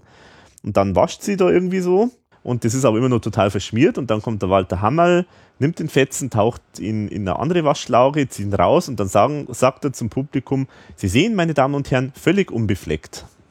Also ganz netter Gag eigentlich. Und äh, das muss anscheinend die Marina gespielt haben, Marina Tatic, äh, die Maria. Ja, das, das weiß man zum Beispiel noch. Und dann wissen wir natürlich die Songs oder ein paar Songs wissen wir. Also, können wir mal, können wir mal anfangen. Also, wir wissen von Die Englein singen, die Kassen klingen. Mhm. Da hat ja der Ike Breit erzählt von einem Song, der nach dem Song Race for the Devil ist. Und es könnte sein, dass das der Song ist. Die England singen, die Kassen klingeln. Ich weiß nicht, was meint ihr dazu? Kann ich jetzt nichts sagen. Boah, super schwierig. Keine Ahnung. Ja, ist schwer zu sagen. Also Race for the Devil ist von Gene Vincent ursprünglich, äh, ist halt so ein Rock'n'Roll-Klassiker. Und äh, der, ich habe es jetzt deswegen gedacht, dass es der Song ist, weil der Ike Breit hat gesagt, dass es da eben sinngemäß darum geht, der Teufel geht in Pension, weil es die Christenheit so bunt treibt, äh, dass er quasi arbeitslos ist. Und das klingt, passt jetzt irgendwie so ein bisschen zu dem Thema, die England singen, die Kassen klingeln. Also könnte mir jetzt vor, vielleicht sind es auch zwei verschiedene Songs. Keine Ahnung. Ja, könnte passen. Aber es könnte passen. Könnte passen, ja. Dann äh, Rollover Bethlehem, haben wir schon gesagt. Genau. Mhm. Das wissen wir zwar jetzt nicht ganz genau, ob das jetzt eine Coverversion ist, aber könnte jetzt natürlich sein, dass das eine Coverversion ist von Rollover Beethoven von Chuck Berry. Oder aber, aber, auch nicht. Oder auch nicht. Vielleicht ist es nur ein bisschen so angelehnt. Also das wissen wir nicht. Dann genau. There's No Business Like Christmas. Äh, Moment, aber Hat eins wollte ich noch sagen. Also jetzt äh, brand, brandheiße News äh, exklusiv für diesen Podcast. Rollover Bethlehem ist jetzt beim neuen Weihnachtsprojekt, das der Thomas ja jetzt vor kurzem sozusagen die Demos fertig gemacht hat, ist auch wieder äh, ein, es gibt ein Demo, das heißt Rollover Bethlehem. Möglicherweise gibt es da natürlich schon diverse äh, Ähnlichkeiten damit. Da kommt zum Beispiel dann so eine Stelle vor, wie so reiten, reiten, immer nur reiten. Ich höre die Schädel, äh, ich, ich höre im Schädel schon die Glocken läuten und so. Also das ist halt so dieses ähm, Rock'n'Roll äh, artige, wie halt, äh, wie halt so Songs typischerweise sind. Und ich könnte mir vorstellen, dass der damals auch so ähnlich genau, war. Das, genau, das könnte ich mir auch vorstellen. Ja, dann haben wir der Snow Business Like Christmas. Der ist ja aufgeführt worden einmal mhm. im Rahmen von diesem Geld oder Leben äh, Weihnachtsprogramm. Genau, Matthias, bei dir kann man auch den Text äh, lesen. Genau, genau. Ich glaube, das war im Rahmen, ihr müsst mir noch mal helfen, was, was der Anlass für dieses Konzert war. Das ich war doch für, für Schwerbehinderte, war doch das Konzert. Ja, das kann sein. Und es wurde mm. wohl noch eine, eine Strophe hinzugefügt oder zumindest umgetextet und so ein bisschen, meine ich, auf, auf das Tschernobyl-Unglück gemünzt. Genau, also ah, ich, ich das, war, das, das, war so Anti-Atomkraft-Konzert, war das eigentlich mhm. meines Wissens. Ja, das kann auch sein. Ja. Also ich schaue mal kurz nach, das, damit man hier die Fakten. Habe ich das jetzt verwechselt mit dem, aber war nicht bei Geld oder Leben auch noch so ein Weihnachtssong mit dabei? Bei diesem äh, äh Benefiz? Ich glaube, das, das ist der. Ich habe es jetzt auch hier. Äh, es geht um Tschernobyl. Ja, genau. genau das, ist das Anti-AKW-Festival war das ja, genau. Ja. 1986. Genau. Ja. Genau. Und auch von Wilfried gesungen. Hm, interessant, ähm, ja. Und ja, ob die, die letzte Strophe ähm, dazu getextet wurde oder umgetextet, ob es da noch eine andere gab, das weiß man natürlich nicht. Oder ergänzt, ja. Hm. Ja, hm. ja. Ja, und äh, gibt es eine schöne Textzeile, die habe ich mir jetzt, eine Stelle, die haben wir mal rausgeholt. Äh, die Eltern, die Kinder, alles feiert mit Trara, nur leider haben es vergessen auf die alte Oma. Und wenn die Familie ins Weihnachts Weihnachtsbratel beißt, die Oma im Altersheim sich aus dem Fenster schmeißt. Ja. ja. ja. Zeit heimzukommen. oh ja, also Edeka-Werbung kommt jetzt wieder. genau, also there's no business uh, like show business uh, ist andersrum, ist natürlich eine Anspielung auf there's no business like show business von Irving Berlin ursprünglich geschrieben, aber auch da wissen wir jetzt eigentlich, oder wissen wir das? Na, da wissen wir es jetzt eigentlich. Da ist es eigentlich dann eine Coverversion, oder, Matthias? Das müsste Coverversion sein. Oh, da, da weiß ich, glaube ich, gar nichts drüber. Okay. Nee. There's no business like Ach so, Entschuldigung, äh, ich stand gerade auf dem Schlauch. Ja, nee, das ist eine Coverversion. Schon, natürlich. Ja. Genau, es ist eine Coverversion, ja. Genau. Okay. Dann gibt es ja Stille Nacht. Wie gesagt, da wissen wir halt jetzt nicht, ob das im ersten Programm auch schon drin war, aber ich könnte es mir jetzt durchaus vorstellen. Also warum soll es nicht schon drin gewesen sein? Ja, es wird ja auch von Walter, ja, hm. gesungen ist jetzt falsch, ne? gebrüllt. Wochen, gebrüllt, gebrüllt. ja. ja, könnte ich mir auch vorstellen, ja. Und äh, auch da brandheiße Information exklusiv in diesem Podcast. Auch bei den Demos für dieses Weihnachtsprojekt gibt es auch ein Lied, das Stille Nacht heißt. Und auch natürlich auch zur Melodie von Stille Nacht, Heilige Nacht. Äh, gibt es so Stellen wie, wenn das Gute in uns erwacht, um das Herz wird es so warm. Und äh, dann irgendwas mit irgendwas mit der Gans, Gans im Darm. Der Weihnachtsgans im Darm. Gans im Darm und, und dann trinken es Punsch aus dem Schuh und solche Sachen. Naja, also ist natürlich alles noch nicht fertig, aber äh, nur so als kleiner Appetizer. Ja, da freuen wir uns schon alle, wenn, wenn, wenn äh, endlich das Studioalbum heraus ist, damit dann die, Genau. Äh, irgendwann einmal das Weihnachtsalbum auch kommen darf. Genau, vielleicht nochmal kurze Erklärung. Also, also Thomas Spitzer arbeitet ja schon seit einigen Jahren jetzt immer so an, an, an einem Weihnachtsprojekt, also will ein Weihnachtsalbum rausbringen und äh, hat jetzt eben, hat man auf meiner Webseite auch lesen können, hat jetzt das vor ein paar Monaten auch fertig gemacht äh, die Demos und die wären jetzt sozusagen bereit zur Produktion, aber die werden jetzt erstmal noch hinten gestellt, weil man sich jetzt erstmal auf das nächste normale Studioalbum konzentrieren will. Aber hoffentlich irgendwann einmal wird es vielleicht doch mal rauskommen. Ist ganz, ja, ganz skurril und witzig. Ja, und dann der vierte Song ist dann Ihr Kinderlein komme, der kennt man auch von der, von der Single. Gesungen da auch schon vom Steinbecker. Und ja, da irgendwo ist dann auch der, der ich glaube, der Nino muss da angeblich dann als äh, exhibitionistischer Weihnachtsmann dann aufgetreten sein auf der Bühne. So liest man das in ein, zwei Medienberichten. Und äh, angeblich soll das in Bayern ihm nicht erlaubt worden sein, die Lieder zu machen. Was ist denn bei euch da immer los in Bayern? Schwer katholisch. ja, genau. Ja. Und auch da brandheiße News exklusiv in diesem Podcast. Es gibt auch ein Demo, das Ihr Sünderlein Comet heißt. Ja. Da ist allerdings, da kommt auch der geile Weihnachtsmann vor, also fast der ähnliche Refrain. Aber da geht es dann, ich sage jetzt mal, eher so wirklich in die Richtung, äh, ja, ein bisschen äh, Sadomaso-artig oder so. Also, ähm, aber ist auch ganz skurril. Ja, und da, achso, dann gibt es noch einen Song, äh, und zwar äh, Leise rieselt der Schmäh. Genau, also leicht verwandt mit leise rieselt der Schnee. Vermutlich.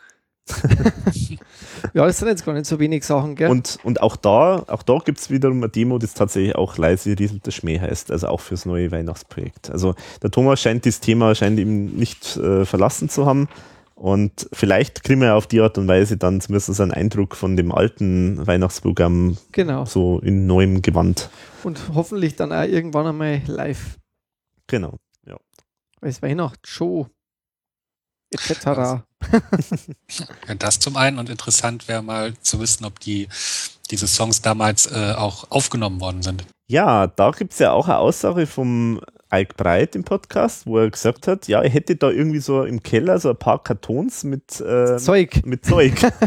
Aber und wenn, wenn mal irgendwie äh, äh, mal draußen kalt ist oder so, hat er gemeint, dann könnte man die doch vielleicht einmal überspielen. Also lieber Ike, wenn du das jetzt mal wieder hörst, weil es geht ja um die alte ERV, Erinnerst du dich vielleicht an dein Versprechen, nachdem du uns ja schon mit dem Taxi mitgenommen hast vor kurzem, ja, genau. als Taxifahrer, als äh, Retter für zwei arme Seelen im verlassenen, in der verlassenen Steiermark mhm. Nacht. Vielleicht denkst du dran, bei uns oder beim Alex speziell sind die Bänder sehr gut aufgehoben. Er wird sie digitalisieren, fein behandeln und dir auch Postwenden zurückschicken, nach Sichtung, kategorisieren. Natürlich. Und äh, der IRV und allen Verrückten dieser Welt zur Verfügung stellen. Mhm. Zur Freude aller.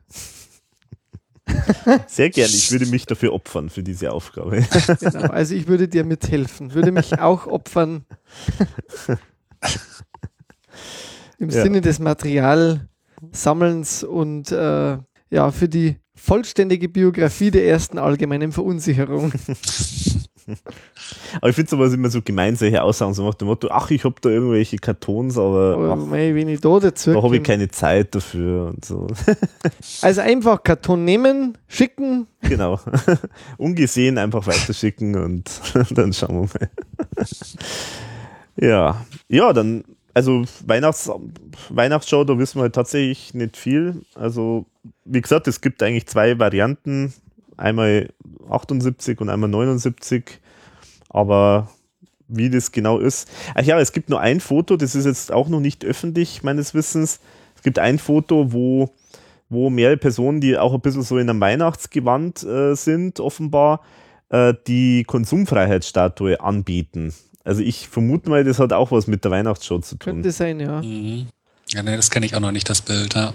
Ja, aber dann sind wir eigentlich jetzt durch thematisch würde ich auch sagen. Das passte irgendwie, das mir wirklich, dass man so mit einem Weihnachtspodcast, genau, ja. Äh, weiß jetzt nicht, wann er drin ist, aber. Mhm. Ja, ich hoffe, dass man es noch vor Weihnachten. Ein Tüll, ein Tüll noch aufgeht sozusagen genau. und äh, können wir endlich einmal, das wollten wir immer mal machen, mhm. zur 40. Folge, Teil 39, gelingt dass wir ja. allen Podcast-Hörern und Freunden der IRV frohe Weihnachten wünschen können. oh nein, das machen wir jetzt lieber nicht, weil dann kommt es irgendwie im, im Februar raus. Also ich wünsche so. frohe Weihnachten, weil der Alex braucht ein bisschen Druck. Der hat in der Arbeit momentan so, ist so entspannt. Und in der Wohnung ist alles so in Ordnung. Genau, also, also frohe Weihnachten. ja, ja, so sind es die Kollegen. Na gut. Ähm, zum Abschluss würde ich ganz gerne noch so eine allgemeine Frage stellen. Drei, drei Themen habe ich eigentlich. Also das, die erste Frage ist, bezieht sich jetzt auf äh, das Re-Release nochmal. Es gab jetzt schon eine heiße Diskussion mit ganz vielen Leuten. Was heißt das jetzt eigentlich für uns Sammler? Also, wenn das Re-Release, das ist jetzt auf CD, sogar demnächst auf äh, Vinyl, Heißt es jetzt, dass der Wert, also diese, diese tolle Reiz von diesem ersten Album, das ja nur auf 2000 Stück wahrscheinlich erschienen ist, dass der jetzt total weg ist und dass der, der Wert jetzt total fällt, weil es ja jetzt verfügbar ist? Was meint ihr? Also ich sag nein. Ich sag auch nein, weil es ändert ja nichts an der Tatsache, dass es von dem Debütalbum 2000 Stück gibt.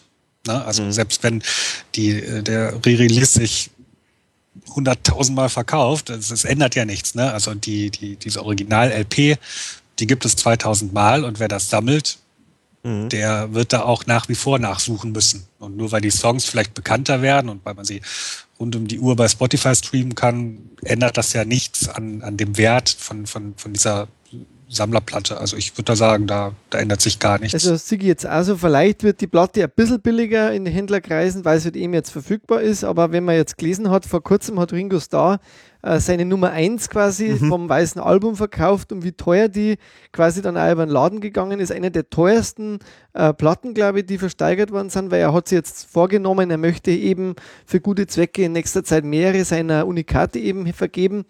Äh, glaube ich auch, dass das also ich würde die auch um keinen Preis der Welt äh, wieder hergeben, diese Platte, weil das ist ja wirklich das Original eben und man hat ja der Weg zu dieser Platte, das ist ja für einen selber, glaube ich, auch der Wert. Mhm. Weil ähm, jetzt so eine Platte zu kaufen, über Amazon kurz einmal zu bestellen, das ist ja irgendwie keine Geschichte. Aber mhm. jetzt hat ja jeder von uns eine Riesengeschichte mit, diesem, mit dieser ersten Platte und das, glaube ich, ist einfach mhm. auch was für einen selber, das, wo man nicht hergeben würde, selbst wenn man jetzt sagt, man kann da vielleicht 300, 400 Euro noch mehr bekommen oder was. Mhm. Das ist, ich glaube, das ist ein ideeller Wert. Und viele, die wo die Platte haben, waren ja vielleicht tatsächlich damals live dabei. Mhm. Die, glaube ich, verbinden dann auch mit diesem Stück. Das ist ja auch, das riecht ja auch so ein bisschen nach Alter und so. Mhm. mhm. Und die Frage ist, ist die Produktion einer neuen LP überhaupt nur so professionell? Ich meine, es ist ja zumindest das Original Master, mhm. das da auf der Platte drauf ist. Jetzt haben wir ja quasi nur eine Überspielung von der LP. Mhm. mhm. Also deswegen, ich glaube jetzt auch nicht, also ich würde die nicht hergeben. Ich denke auch mal, die Leute, die nicht sammeln, die hätten auch früher nicht 1000 Euro für eine Platte ausgegeben. Und die, mhm. die sammeln, die wollen natürlich das Original haben. Also von daher, denke mhm. ich mal, ändert sich gar nichts.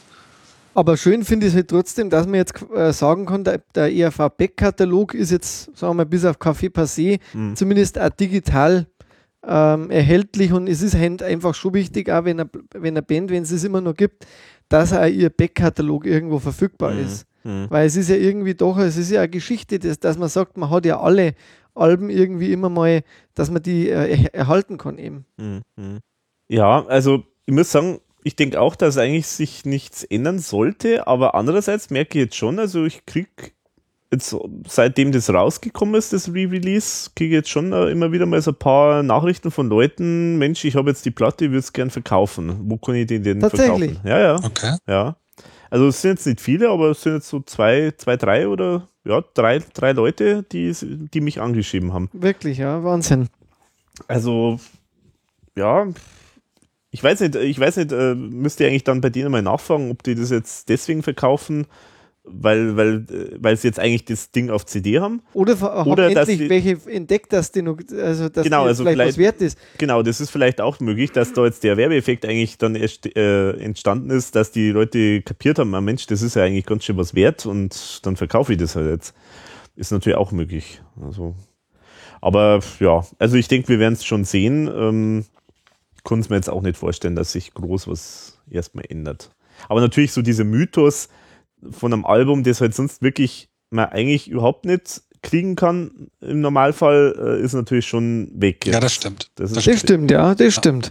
Mein gut, es hat auf YouTube dann schon immer wieder so ähm, Möglichkeiten gegeben, das anzuhören, aber. Aber das ist ja auch was anderes, wie die Platte in der Hand haben. Ja, ja. Also ich finde es toll, dass es gibt, weil mhm. für die Leute, die wo sich halt jetzt einfach das Geld nicht haben, äh, für Original, die können sich das jetzt zumindest anhören. Mhm. Es ist ja auch schon was wert. Ja, ja. Und ideell, ähm, die, wo das jetzt wirklich ERV-bekennende Fans sind, die, die werden das nicht hergeben. Mhm. Um keinen Preis der Welt, außer es geht gar nicht anders. Ja. Aber ich denke, es ist ja auch für einen Künstler im Nachhinein schmeichelhaft, wenn jetzt eine Platte, die man ja selber irgendwie auch äh, mag oder wo man sagt, das waren ja meine Anfänge, wenn es die wieder gibt. Also ist doch, kann ich mir vorstellen, auch für den Thomas ganz, ganz nett, dass man sagt, okay, mhm. es gibt jetzt wieder diese Platte. Mhm. Auch wenn er jetzt vielleicht nicht hundertprozentig mehr überzeugt ist von dem, mhm. weil er sich ja auch verändert und verbessert hat, aber es ist der Anfang von einer, einer großen äh, Karriere von der mhm. IAV. Mhm. Ja, und die nächste Frage wäre dann, wie, wie viel ERV steckt da in dem Album? Also ist es ein ERV-Album oder muss man es komplett getrennt sehen? Oh, super schwierig. Ähm, so die Frage ist so, was, was ist so das typisch eher Faulige? Ne? Ich glaube, wir mhm. haben da alle so ein bisschen so ein Gefühl dafür, was das ist. Ähm, aber es ist total schwierig zu benennen. Also ich dachte erst, das ist wahrscheinlich so erstmal die, die Stimme von Klaus, die man damit verbindet. Mhm. Was aber auch nicht so ganz stimmt. Also auf dem Werwolf-Album gibt es äh, den Babuschka-Song. Da finde ich das totales ERV liebt, aber nicht von Klaus gesungen. Mhm. Und ja, so dieses Synthesizer-lastige, ah, ich, ich kann es nicht benennen. Also ich finde, ähm, vom, vom Sound her ist es ähm, nicht die ERV, aber da ist Werwolf-Attacke äh, über weite Strecken auch nicht mehr die ERV. Mhm. Mhm. So vom Stil her, also von, von Thomas Spitzer Stil, finde ich schon sehr ERV-mäßig, das Debütalbum. Mhm. mhm. Also, also von der Art zu texten, von der Themenauswahl, mhm. ähm, überhaupt so von dieser bildlichen Sprache, das finde ich schon, erkennt man die ERV oder Thomas Spitzer, äh, Thomas Spitzer schon sehr wieder. Mhm. Also in meinen Augen ist es auch äh, schon ERV, deswegen, weil eben ERV in der Form, wie ERV sich ja benennt, als Rockcomics, glaube ich sogar das Album, das ist, wo am meisten von dem drin steckt, weil es ist für die damalige Zeit, wie der Matthias auch schon gesagt hat, es ist ein, ein, teilweise ein rockiges Album. Es, es hat absolut dieses Comic-Element auf der Bühne und es hat auch diese Zeichnungen, die einfach wahnsinnig ins Detail äh, gehen und verliebt sind auch und, und einfach auch schon Sprachwitz, der natürlich sich auch verändert und, und gesteigert hat. Aber es hat wirklich eigentlich, ich finde, es ist eigentlich die Ur-ERV und es ist im Prinzip der Kern von dem, was eigentlich ERV bis heute ausmacht. Aktuelle Themen irgendwie auf eine Bühne zu bringen auch und, und mit, mit Humor und auch mit, mit, mit Stil irgendwo, mit, einem, mit einer ganz eigenen Art eigentlich irgendwie auf die Bühne zu bringen dann auch. Von mhm. dem her würde ich sagen, es ist ein guter Ausschnitt aus einem Programm, das wir nicht kennen. ja, so muss man sagen, ja. Also ich muss sagen, ich finde bei dem Album merkt man halt extrem, dass es halt für, dass es halt der, das Album zu einer Live-Show ist. Und insofern ist es halt so, dass, äh, dass da live wahrscheinlich die ERV da ganz klar erkennbar war. Also das ist einfach, die erste Show war wahrscheinlich genauso ERV wie alle weiteren Shows oder vielleicht noch extremer sogar. Aber das Album finde ich, da fehlen halt so vielleicht so ein paar Komponenten noch, die, die halt dann sich später erst rauskristallisieren. Also so dieses Wortspiel-lastige, äh, das ist nicht so extrem äh, meines Erachtens äh, drin in dem Album. Und auch so mal diese Originalität in den Songs selber, finde ich, ist die, kommt die gar nicht so raus. Also es sind eigentlich, wenn man es genau betrachtet, schon oft viele so Klischees. Also spielt natürlich mit den Klischees, das ist Absicht, das ist schon klar. Und auch die Musik ist natürlich ist ziemlich cool, aber ist natürlich total angelehnt an ganz viele bekannte äh, Künstler. Insofern ist es, finde ich, hat da die RV ihren, ihren eigenen Stil noch nicht so wirklich gefunden. Es ist ein ziemlich, ziemlich gutes, gutes Live-Programm wahrscheinlich und es ist auch ein sehr originale, also sehr witzige, ähm, sehr witziges Album. Aber so das, was dann richtig ERV ausmacht, das finde ich, das ist eigentlich erst dann richtig bei Café se dann losgegangen. Also da finde ich, da haben sie noch erstmal sich ein bisschen finden müssen. Ein Warm-up. Ja, so, sozusagen. Also ich glaube, das ist so der Weg zur, zur klassischen ERV. Also so ganz würde ich es jetzt äh, nicht hundertprozentig ERV bezeichnen. Also halt, natürlich gehört die Entwicklung gehört ja auch dazu zur Band, das ist klar. Ja, so der Textwahnsinn, so das, das fehlt noch ein bisschen, das stimmt. Ich finde, das fehlt teilweise auch noch auf Café Passé. Mhm. Ähm, auf so eine andere Art und Weise. Also so die typische ERV ist dann ja tatsächlich so, so ab Spitalo Fatalo. Ne? Also da hast du mhm. dann ja auch Songs, wo jeder sagen würde, ja, das ist so mhm. typisch ja. ERV. Ja. ja, das stimmt. Ja. Also so dieses Verdichtete, also diese Text Texte sind halt nicht so verdichtet wie dann die späteren ja, stimmt. Songs. Ja, das, das trifft gut, ja. Also die haben jetzt hier nicht den Wiedererkennungswert auch jetzt. Weil heute, wenn du irgendein ERV-Lied hörst, da hast du ja sofort einen, einen Wiedererkennungswert. Du mhm. weißt sofort, ERV. Mhm. Das fehlt natürlich da. Das ist, äh, steht halt ein bisschen für sich allein auch, glaube ich. Mhm. Das wäre mal interessant. Also ich kenne diese ganzen anderen Bands, die, die es damals auch gab, die ja auch Theater gemacht haben, sowas wie Dradi Wabal oder die Hallucination Company, die kenne ich so gut wie nicht. Äh, ob das einfach ein Stil ist, der auch so ein bisschen in die Richtung geht? Also ich glaube schon fast. Mhm. Weil äh, von der Hallucination Company, die hat jetzt vor kurzem mal so ein Comeback fertig gehabt. Und haben wir sogar eine Live-Show wieder gemacht. Und die haben wir ja, glaube ich, sogar mal vorgestellt, die CD. Haben wir mal vorgestellt, genau. Und äh, diese Live-Show muss man sich unbedingt mal anschauen. Ich glaube, da haben wir eh schon drüber gesprochen. weil die, die erinnert einen total an diesen Stil von der ERV ganz am Anfang. Mhm. Also eigentlich fast äh, den Stil vom ersten, äh, von der ersten Show, kann man sagen.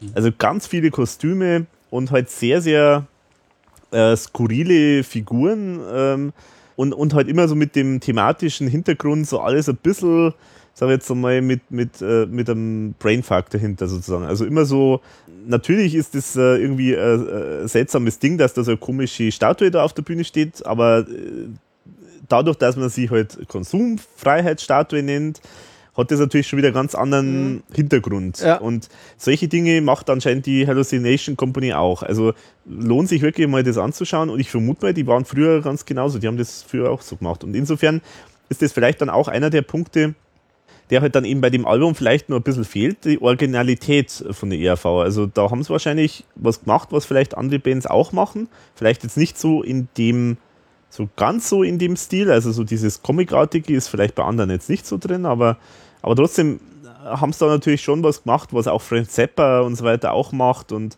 also das ist schon natürlich so Lernen von dem Besten sozusagen auch ein bisschen gewesen. Mhm. Erstmal. Es gibt ja zum, äh, zum, zur Veröffentlichung auch ein Interview mit Wilfried Scholz, wo er auch eine Band nennt, die ich noch gar nicht kannte, und zwar die Tubes aus San Francisco. Mhm.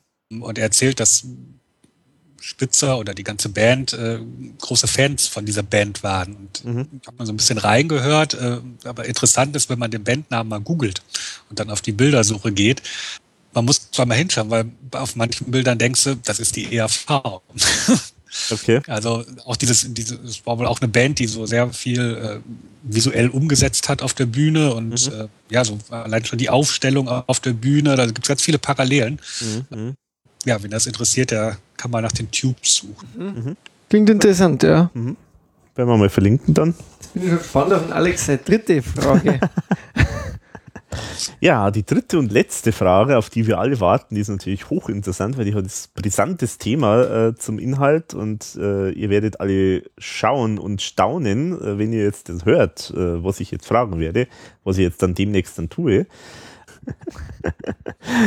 und zwar die Knallerfrage ist, aus eurer Sicht, äh, wie wenn dieses Album genauso wie es jetzt ist, heute veröffentlicht werden würde als neues Album, ähm, wie würde das ankommen? Also würde man das als aktuelles Album verstehen? Oder ist das sehr in der Zeit verhaftet? Was meint ihr? Also du meinst, äh, man, man, die ERV hat aber trotzdem die letzten 40 Jahre schon gegeben und das ist das neue Album oder? Nee, äh, irgendeine Band äh, bringt jetzt so ein Album raus. Okay. Ja. Ich glaube, das ist, ist Kabarett tatsächlich. Also das würde keine Rockband heute rausbringen. Mhm. Ähm, das ist äh, ja durch dieses ja doch amateurhafte, was man hier und da mal raushört, das ist Kleinkunst. Mhm. Das, das, soll jetzt überhaupt nicht negativ klingen. Ne? Ich finde das total super. Ähm, aber das ist jetzt nicht das neue Hammer-Rock-Album. Mhm. Also ich glaube auch, das müsst, würde heute nur funktionieren, also eine CD wenn, wenn davor ähm, eben das alles schon aufgeführt wird, auch als Kleinkunst oder eben mhm. als Theater und die CD würde parallel dazu verkauft. Mhm. Ich glaube aber nicht, dass das große Massen jetzt ähm, kaufen würden. Mhm weil die Zeit nicht dafür da ist. Also wenn du schaust, was heute, ich, ich bin ja sehr interessiert immer, was ist so in die Charts aktuell, weil mir das einfach grundsätzlich immer interessiert, was gibt es neue Musik und so. Wobei man da ja die Charts nicht immer als Messlatte nimmt, aber trotzdem sage ich mir, ich will ja wissen, was hören die Jungen heutzutage, um ein bisschen zu wissen, wo ist denn, wo, wo geht denn die Richtung hin. Mhm. Dann glaube ich, wäre das Album wirklich jetzt da, pff, das wird da, glaube ich, gnadenlos untergehen weil einfach die äh, momentane Musik, die geht einfach auch wieder ein bisschen stärker in Elektronik, beziehungsweise dann ähm, in eher einfachen Pop, weil ich glaube, die Menschen, die äh, kriegen ja eh schon zu viel Negatives mit über die, über die Presse und über die Medien. Ja gut, aber, aber also mit, der, mit Popmusik darf man es natürlich nicht vergleichen, weil das war auch damals keine nee, Popmusik. Aber ich meine halt, dass glaube ich, heute schon die Leute erschlagen sind durch die Medien von, von, von diesen aktuellen Themen und dass man sich das oft dann gar nicht mehr so geben will, äh, wenn, wenn eine Band zu sehr noch äh, kritisch äh, sowas bringt, weil die meisten, glaube ich, die wollen dann am Abend eher so ein bisschen leichte Unterhaltung, zur, damit sie sich quasi vom Alltag ein bisschen entfernen können. Und das ja, das die Aufklärung ist halt durchs Internet auch mittlerweile schon sehr, sehr groß, eben in, in, Themen, dass man nicht unbedingt jetzt eine Band dafür braucht, die da einen Finger in die Wunde legt. Das ist so oh, ach, das, das glaube ich nicht mal. Also das war ja im Prinzip in der RV-Geschichte schon immer so. Ne? Also die Leute, die es nicht hören wollen, so mhm. Stichwort Burli, die, die haben es halt falsch verstanden oder ja. absichtlich falsch verstanden. Und wer sich mit Politik beschäftigt, der findet das natürlich auch super, wenn es Bands gibt, die politisch sind. Ja, also, genau. Da, ja. Genau, also ich denke auch, also ich habe jetzt weniger dran gedacht an Mus Musikstil und sowas, weil man auch jetzt gibt es ja äh, äh, so eine Genre äh, oder ähm, Gegengenres, äh, wo Leute sowas halt mögen. Also ja. so ist es ja nicht. Ja. Also, also Mainstream war das natürlich damals nicht und wäre es heute sowieso nicht, das ist klar. Ähm, aber ich meinte jetzt eher so vom Stil her, weil ich finde zum Beispiel diese Thematiken, so Konsumkritik und so, das ist zwar schon noch aktuell, aber das ist eigentlich nichts mehr, was die Leute so thematisieren in der Form. Wenn dann anders, aber also so Geiz ist geil und sowas, das wäre jetzt so die moderne Variante äh, von, von dieser Konsumkritik. Und halt auch diese anderen Klischees, die da kommen, so dieser Macho, das ist natürlich schon so durchgenudelt. Das, ja, ja, das will Themen. eigentlich, die, die, Themen sind eigentlich aus heutiger Sicht eigentlich so, so ja, Klassiker, also die, die sind erledigt, ja. Ja, das stimmt. Aber zu dem Thema äh, kann ich gleich noch zwei, drei Zitate mal bringen, äh, weil das finde ich ganz schön. In dem Sounds-Artikel wird auch der äh, Walter Hammer zitiert zum Thema politisch, äh, wie politisch ist denn das jetzt eigentlich das Programm und da sagt er jetzt folgendes. Unsere Texte sind nicht unbedingt schwer intellektueller Natur. Es ist uns allen ein echtes Anliegen, nicht nur so herumzufudeln, sondern Leute anzusprechen, zu gewinnen, denen irgendwie der Plan fehlt. Leute aus Arbeiterkreisen, Mittelschüler, also ein ziemlich großer Teil, die Rock wollen oder Punk und ein Text, den sie verstehen. Wenn du den dem Biermann aufjagst mit seiner Gitarre, der bringt zwar riesige Sachen, nur die Leute verstehen ihn nicht. Deswegen wollen wir ein Mittelding zwischen diesen beiden Gruppen entwickeln. Ich glaube fast, dass uns das gelungen ist. Und ich finde, es gilt bis heute eigentlich. Mhm. Das gilt bis heute und ich erinnere mich auch an der äh, ERV-Doku, ich glaube, da hat Ike Breit äh, auch so einen ähnlichen Vergleich aufgemacht, indem er die, äh, indem er Udo Jürgens mit, ich glaube, André Heller verglichen hat. Und er meinte, dass die ERV doch eher immer dann wenn man jetzt zwischen diesen beiden Extremen mal äh, sich entscheiden muss, immer mehr Udo Jürgens war. Ne? Mhm. Also er meinte mhm. auch, André Heller ist natürlich, er hat, glaube ich, gesagt, besser recherchiert und auch viel ehrlicher. Äh, aber so dieses Plakative, das einfach Verständliche und das für jeden Zugängliche, das ist halt immer die ERV mhm. Mhm. Da hast du recht, ja. Genau, und dann noch zwei schöne Zitate zum Schluss, weil das äh, schöne Schlussworte sind, die ich gefunden habe in Medienberichten von damals, aus dem Archiv von Thomas Spitzer sogar. Also es gibt einige Artikel, die anscheinend noch existieren äh, im Archiv. Zum einen wird da in diesen Medienberichten überall das Gitarrenspiel von Thomas Spitzer gelobt, also ausdrücklich, das möchte ich eins sagen. Und das andere ist dann, da gibt es ein Zitat wunderbar zu dem Thema Kleinkunst und äh, was der Matthias gesagt hat.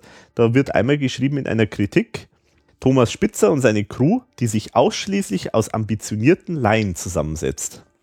Das finde ich schon mal sehr schön. Es gibt auch bis heute, glaube ich. naja, vielleicht nicht ganz. Äh. Und dann das zweite Zitat ist, da sagt einer, Wilfried singt besser denn je, hat aber Schwierigkeiten mit der Wortdeutlichkeit. So. mit diesen, mit diesen oberlehrerhaften Kritiken schließen wir den Themenkreis und und schauen über den Tellerrand und kümmern uns um Musik, die nicht von der ERV kommt und Lassen wir, sagen, Gast lassen wir unseren Gast anfangen. Genau. genau. Ja, ich möchte äh, eine Band vorstellen, ähm, eine britische Band aus London, die Vaccines, zu Deutsch die, Impfsto äh, die Impfstoffe. Ich musste auch googeln, ich wusste es nicht. das ist ein Quartett und die machen mh, mm, klassischen Indie-Rock sehr, sehr melodiös, unfassbar schöne Melodien, laut, rockig. Die kann ich eben nur ans Herz legen. Das Debütalbum äh, ist jetzt schon, ich glaube, fünf, sechs Jahre alt, heißt äh, What Did You Expect from the Vaccines? Gibt's auf LP, CD und ja, sollte man auf jeden Fall mal reinhören. Wie, wie kann man sich das ungefähr vorstellen, vergleichsweise? Ähm, ja, so ein bisschen die Remotes, so, so ältere ältere Band mal zu nennen. Ähm, ja, ansonsten, ja, Britpop ich weiß nicht, ob ihr Franz Ferdinand kennt, ja. die Richtung. Also es ist so Pop-Rock, aber was, was, ich finde, was da so raussticht, sind die, sind die Ohrwürmer. Also gerade auf dem Debütalbum kein Ausfall dabei. Hast du jetzt irgendein Album, wo du sagst, das würdest du speziell hervorheben? Das Debütalbum dann auch direkt? Das oder? Debütalbum, genau. Es gibt mittlerweile drei Alben. Das letzte ist vor ein paar Monaten erschienen. Im Prinzip alle großartig. Das Debütalbum würde ich jetzt mal nehmen, ganz einfach, weil da so zwei, drei Lieder drauf sind, die man vielleicht schon mal gehört hat. Ist das ähm, The Vaccines, ist das dann das, was du gesagt hast? What did you expect from the Vaccines? Genau, so heißt das Debütalbum. Mhm, okay, muss ich mal gleich mal. Kollege, Kollege Hofer hat gerade gegoogelt. Er hat ja. im Amazon es schon eingelegt, und, um danach die Hörproben zu hören. Weil ich bin da ja immer offen, weil ich freue mich eigentlich jetzt mehr auf diese Vorstellrunde, weil da hat mir zum Beispiel dein, äh, unser Kollege, der wo ja auch schon bei Podcast dabei war, der Flori, äh, zum Beispiel auf den Kunze gebracht. Mhm. Von dem her lasse ich mich immer gerne inspirieren. Was hast du dabei? Ja, wenn du mich schon direkt fragst, dann, dann mache ich weiter. Ich habe dabei, ich habe wirklich, glaube ich, heuer fast mir 100 CDs gekauft. Was? Also es ist, äh, ich wollte eigentlich weniger, aber da habe ich jetzt noch einige Lücken geschlossen. Also das heißt, da ältere Musik. Und trotzdem, und das ist jetzt eigentlich im Dezember, muss man ja jetzt einmal abschließen, habe ich mir am Freitag, glaube ich, die letzte gekauft, gibt es ein Album, das wo ich wirklich hervorragend finde. Und es gibt heuer leider von der Musik, die ich immer gekauft habe, nicht viel, wo ich sage, naja, hätte man unbedingt gebraucht. Ich oh, das ist ja bitter. Du hast 100 CDs gekauft und eigentlich das meiste ist nichts, oder wie? Naja, die, also viele Sachen sind älter, die, die zähle ich jetzt nicht dazu, aber so aktuell die Sachen, die rausgekommen sind, die ich mir gekauft habe, auch mhm. manchmal auf Verdacht oder so, wo ich gar nicht so groß reingehört habe, mhm. da gab es nicht viele große Würfe in meine Augen. Also das Jahr 2015 finde ich in der Musik eher ein bisschen blass. Ich bin ja da wirklich immer sehr aktuell und, und, und höre mir um. Ich finde, immer nur Werwolf-Attacke von der ERV eines der tollsten Alben, also das in dem Jahr erschienen ist, weil ich finde wirklich, das hat ein Hammer, das ist ein Hammeralbum, das höre ich mir immer wieder gerne an und das kommt auch wirklich bei anderen Leuten auch super an, aber das Einzige, und das passt ein bisschen zum Thomas Spitzer, weil ich vergleiche Thomas und Klaus immer gern mit Mick Jagger und äh, Keith Richards, das ist das Soloalbum von Keith Richards. Das ist wirklich ein ganz tolles Album. Das heißt Cross-Eyed Heart ist das erste Album, ein Soloalbum von ihm seit 17 Jahren. Also er hat sich lange Zeit gelassen und er hat in einem Interview mal gesagt, er hätte eigentlich nie ein Soloalbum gemacht. Er hat quasi sein erstes irgendwann vor 30 Jahren gemacht, weil der Mick Jagger ihn quasi verlassen hat und äh, ein Soloalbum gemacht hat und er war dann stinksauer auf ihn und hat dann quasi aus dem Grund selbst dann seine Songs, die für die Stones eigentlich geschrieben waren, dann auch solo veröffentlicht aber nicht, weil er eigentlich das wollte, sondern weil er sauer war. und deswegen hat er halt einfach irgendwie Lust gehabt, ins Studio zu gehen, weil die Stones immer so müde sind nach der Tour und irgendwie er die nie äh, aus dem Schlaf bekommt, dann, dass die mal selber wieder eine Platte aufmachen und ist dann einfach mit, mit Bekannten und Freunden ins Studio gegangen und hat in meinen Augen wirklich eine ganz hervorragende Platte gemacht, weil die ist einfach total erdig, die ist nicht irgendwie überhöht oder mit tausend Effekten. Man hört ihn singen und er ist ja nicht jetzt der begnadete Sänger, aber man hört sein Alter, man hört seine Liebe zur Musik, man hört also eben diesen Stone-Sound auch in den ein oder anderen Nummern. Diese Single, die kennt man vielleicht vom Radio noch. Trouble ähm, ist ein absoluter Ohrwurm in meinen Augen, könnte auch auf einem Stones-Album von die 70er Jahre drauf sein. Äh, es gibt mit Hard Stopper ein, einen absoluten Rockbrecher, also das finde ich einen genialen Song. Und es gibt aber unglaublich viele Balladen und die trifft er teilweise auch wirklich sehr gut. Also das ist ein stimmungsvolles Album, wo alles mit dabei ist. Rock-Feeling, äh, Balladesk. Äh, hervorheben möchte ich vielleicht noch einen Song. Das ist Illusion, weil da singt er mit äh, Nora Jones. Und das ist auch eine Nummer, die man mal ein, äh, einschalten sollte und sich anhören sollte. Ja, und mit der Brüchigkeit des Alters sozusagen ein, ein Stone, der noch Lust hat und, und Freude hat. Und ich finde das Cover-Artwork absolut gut. Die Texte sind im Booklet drin. Das ist meine Kaufempfehlung fürs Jahr 2015 und für diesen Podcast Cross-Eyed Heart von Keith Richards. Äh, wie singt der eigentlich? Also ich habe den noch nie singen gehört. Hörst dir an danach. ähm, er, er, ist kein begnadeter Sänger, aber er, er hat dieses Blues-Feeling einfach. Er hat das Blues-Rock'n'Roll. Er ist einfach, er spricht aus sich. Hört man den mal bei den Rolling Stones? Der singt meistens eine Nummer live. Ah. Er ist ein Gitarrist, das merkst du einfach. Mhm. Er ist jetzt nicht der begnadete Sänger, wie gesagt, aber das muss er auch nicht sein. Ich finde, er transportiert wahnsinnig viel Freude und, und, und, und, und Herz irgendwie auch sogar, obwohl er ja auch so ein, äh, Hund ist, sondern so, so ein alter äh, Rocker eben. Mhm. Und trotzdem kommt da so viel äh, rüber von der alten Musik, die er einfach wahnsinnig gern macht. Und er hat mhm. sich da nicht verbiegen lassen und hat irgendwelche äh, modernen Produzenten da jetzt ans Land gezogen, die wo sagen, jetzt hol, hol mich ins 21. Äh, Jahrhundert, sondern es klingt einfach irgendwie mhm. so, wie ein alter Mann, der ist jetzt um die 70 auch klingen sollte. Nicht irgendwie künstlich, sondern das ist sein Leben. Das ist wie mhm. seine Biografie.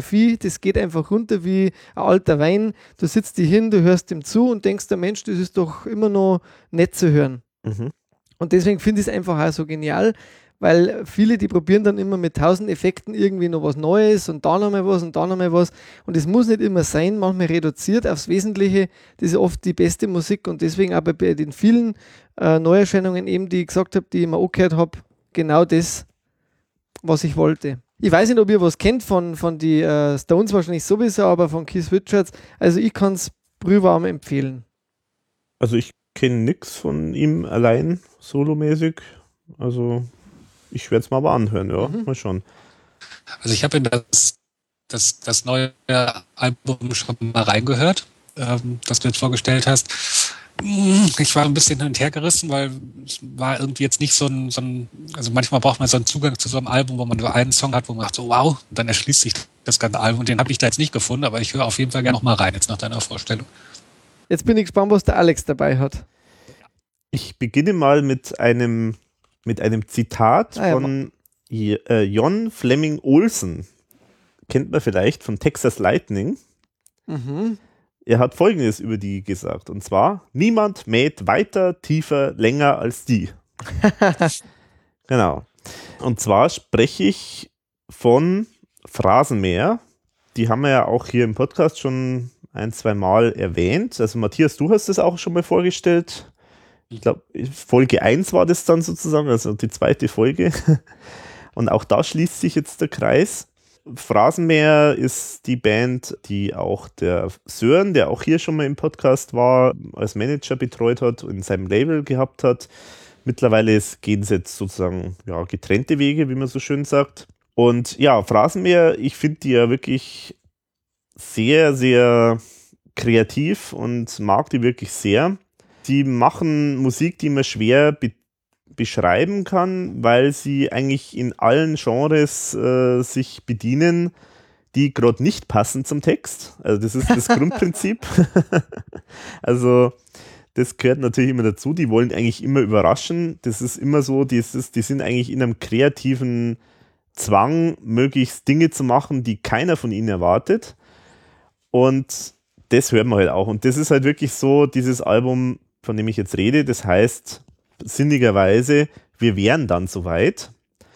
Und vielleicht ist das auch ein Bezug darauf, weil sie haben ja beim letzten Album, haben sie einen großen Vertrag gehabt bei Sony Music und äh, gab es auch große ja, Musikvideos produziert und so weiter. Hat dann leider insgesamt nicht ganz so gut funktioniert, wie es jetzt vielleicht ursprünglich man sich gehofft hat. Und dann haben sie gesagt, wir wollen aber weitermachen und haben per Crowdfunding dieses Album aufgesetzt und das hat wunderbar funktioniert. Ich glaube, das war innerhalb kürzester Zeit das Geld da. Ich war jetzt auch einer von den Unterstützern, weil ich natürlich unbedingt mehr von denen hören wollte. Und dieses Album, muss man sagen, das ist wirklich äh, wieder ein dermaßen kreativ Overkill sondersgleichen ganz ungewöhnliche Themen für Texte. Also die, die, sie zeichnen sich wirklich durch sehr, sehr intelligente und sehr kreative Texte aus. Ist wirklich äh, großartig, was die da so machen. Und sie haben sich auch wirklich immer Themen rausgesucht, die äh, kein Mensch beackert. Also es ist wirklich erstaunlich, wie sie es immer wieder schaffen. Titelsong heißt zum Beispiel Passive, äh, Passive Aggressive. Also geht es halt immer um jemanden, der passiv-aggressiv ist, also der sozusagen alles in sich hineinstopft und, und äh, hint, äh, zurückhält und dann bei der unpassendsten Gelegenheit das alles rauslässt. Dann gibt es einen wunderbaren Song, der heißt Der ganze Osten heißt Mandy, wo es um Klischees halt geht. Äh, ist, äh, ist wirklich sehr schön. Was mir zum Beispiel gut gefällt, ist, sie haben diesmal sich tatsächlich getraut, auch ein echtes Liebeslied mal reinzupacken. Der Basilikum ist tot, heißt es, äh, der Song Da schaut er sozusagen traurig auf einen Basilikumstrauch, der, der vertrocknet ist und erinnert sich dann, Mensch, da hat sich ja sie, du hast dich ja immer drum gekümmert und du hast da immer auf dein Butterbrot am Frühstückstisch äh, Basilikum drauf gemacht. Mhm. Auch ein schönes Bild, also wirklich toll gemacht. Ich habe ja übrigens eine Rezension mal geschrieben für das, äh, für das vorherige Album, wo ich mal geschrieben habe, Phrasenmäher ist, ist so eine Band, äh, die macht mal irgendwann einmal den perfekten Liebessong, der aber total ironisch äh, gemeint ist. Und ähm, da, muss ich sagen, nein, da muss ich sagen, da, da haben sie mich eines Besseren belehrt, weil der ist eigentlich wirklich nicht ironisch, sondern der ist wirklich einfach sehr schön. Also halt Liebeskummer äh, thematisiert. Ja, also ganz viele interessante Themen. Schön ist zum Beispiel Hardcore sanft. Da haben, da, da hat, ich habe da ein Live-Konzert von denen gesehen und da hat, äh, da hat dann der äh, der Janis Kafka äh, dann gesagt, ja, sie haben gegoogelt nach dem Wort Hardcore sanft und haben sich gedacht, sie haben jetzt da ein super tolles, neues, witziges Wortspiel äh, erfunden und sind dann aber auf irgendwie so Adult-Seiten äh, gelandet. Also es scheint in gewissen Kreisen ein durchaus gängiger Begriff zu sein, das Hardcore sanft. Also eins der schönsten Lieder, das äh, finde ich, ist auch Peter P. mag die 90er. Da geht es um jemanden, der sozusagen in den 90er Retro äh, total drin ist. Und da zitiere ich jetzt mal, das sagt eigentlich schon alles über den Song. Den Behrensen äxt er, schreit wie H.B. Baxter, guckt Jurassic Park 2 und Jurassic Park 3 und er spielt Krokodok, weil das immer noch bockt, zieht dem Kroko den Zahn und hat sonst keinen Plan, zum Beispiel. Also, also auf jeden Fall definitive Empfehlung, ein wunderbares Album, wo sie wirklich aus allen kreativen Töpfen geschöpft haben und wirklich alles gegeben haben. Und man kann sie auch wirklich absolut empfehlen, auch live mal zu sehen, weil die da immer wieder spontan dann mal schnell einen Song bauen, weil da steht dann irgendwie jemand mit einem T-Shirt, mit einem Superman-T-Shirt und dann macht er mal schnell einen Song über einen Superman und so. Also das ist wirklich, die sind, äh, die sind äh, überbordend mit Kreativität und man kann sie nur empfehlen und deswegen Phrasen mehr unbedingt mal reinhören. Matthias, hast du das schon irgendwie mal gehört, was Neueres von Phrasenmäher? Nee, ich habe die tatsächlich seit ein paar Jahren aus den Augen verloren. Ich habe auch das äh, letzte Album nicht gehört, das neue auch nicht. Ja, muss ich mal wieder reinhören. Ja, also das neue Album finde ich, das ist definitiv äh, wieder unbedingt zum Anhören. Also ich finde es besser als das vorherige. Also definitiv eine absolute Empfehlung, wird dir bestimmt gefallen. Ich habe auch, äh, ich hab auch übrigens einen schönen Brief dann bekommen von Phrasenmäher zu meiner Rezension. Dann geschrieben haben, ja, es ist selten, es ist eine Seltenheit, dass eine Rezension bei dem Rezensierten äh, großen Spaß macht. Also sie haben sich anscheinend da ziemlich beömmelt über meine Rezension vom vorherigen Album und äh, haben sich da ja das mehrmals anscheinend vorgelesen und ja, also fand ich, das fand ich sehr nett. Also es war, war eine nette, nette Rückmeldung. Dann sind wir sind wir durch für meine, heute? Meine Befürchtung war ja, dass wir den Podcast in einer Stunde fertig haben, weil ich zum Alex vor, vor glaube ich, einer Woche waren wir beieinander mal in einer anderen Runde, habe ich gesagt, ich, irgendwie, ich keine Ahnung, was ich da noch beitragen soll. Aber es ist jetzt, glaube ich, mit fast drei Stunden doch das eine oder andere, glaube ich, wieder Interessantes dabei gewesen. Mhm. Ja, ich denke auch. Also Und mit dem mit, mit Matthias als Gast, also schön, genau. dass du dabei warst. Ja, danke für die Einladung ja, war wie immer ein Vergnügen und bessere Unterstützung können wir uns ja nicht vorstellen. Also nochmal Grüße an Benny, der eben wie gesagt äh, eigentlich ja heute dabei sein wollte, aber dann doch nicht äh, konnte aus beruflichen Gründen. Schöne Grüße, ähm, Benny. Schöne Grüße und naja, und dann können wir eigentlich nur noch sagen, äh, wenn ihr Kommentare habt zum Podcast und generell zum Podcast oder zu dieser Folge, dann schreibt uns entweder E-Mail info at verunsicherung.de oder im Forum forum.verunsicherung.de oder auf Facebook, wenn oder ihr wollt, oder auf Twitter. Wenn ihr uns Weihnachtspäckchen schicken wollt, äh, zum Beispiel aus dem Keller vom Eik Breit, dann äh, schickt sie uns. Ja. Wir freuen uns sehr. Frohe Weihnachten. Oder wenn ein Handwerker unter euch ist, der mein, mein Bad wieder auf Vordermann bringen könnte. Also ja, wie tief muss man sinken, um diesen Podcast dafür zu benutzen? naja, okay. Na gut, also aus, aus den letzten Trümmern des Super Sound Studios wünschen wir noch allen einen ja, schönen Tag und sagen Servus, bis zum nächsten Mal. Baba. Cheers.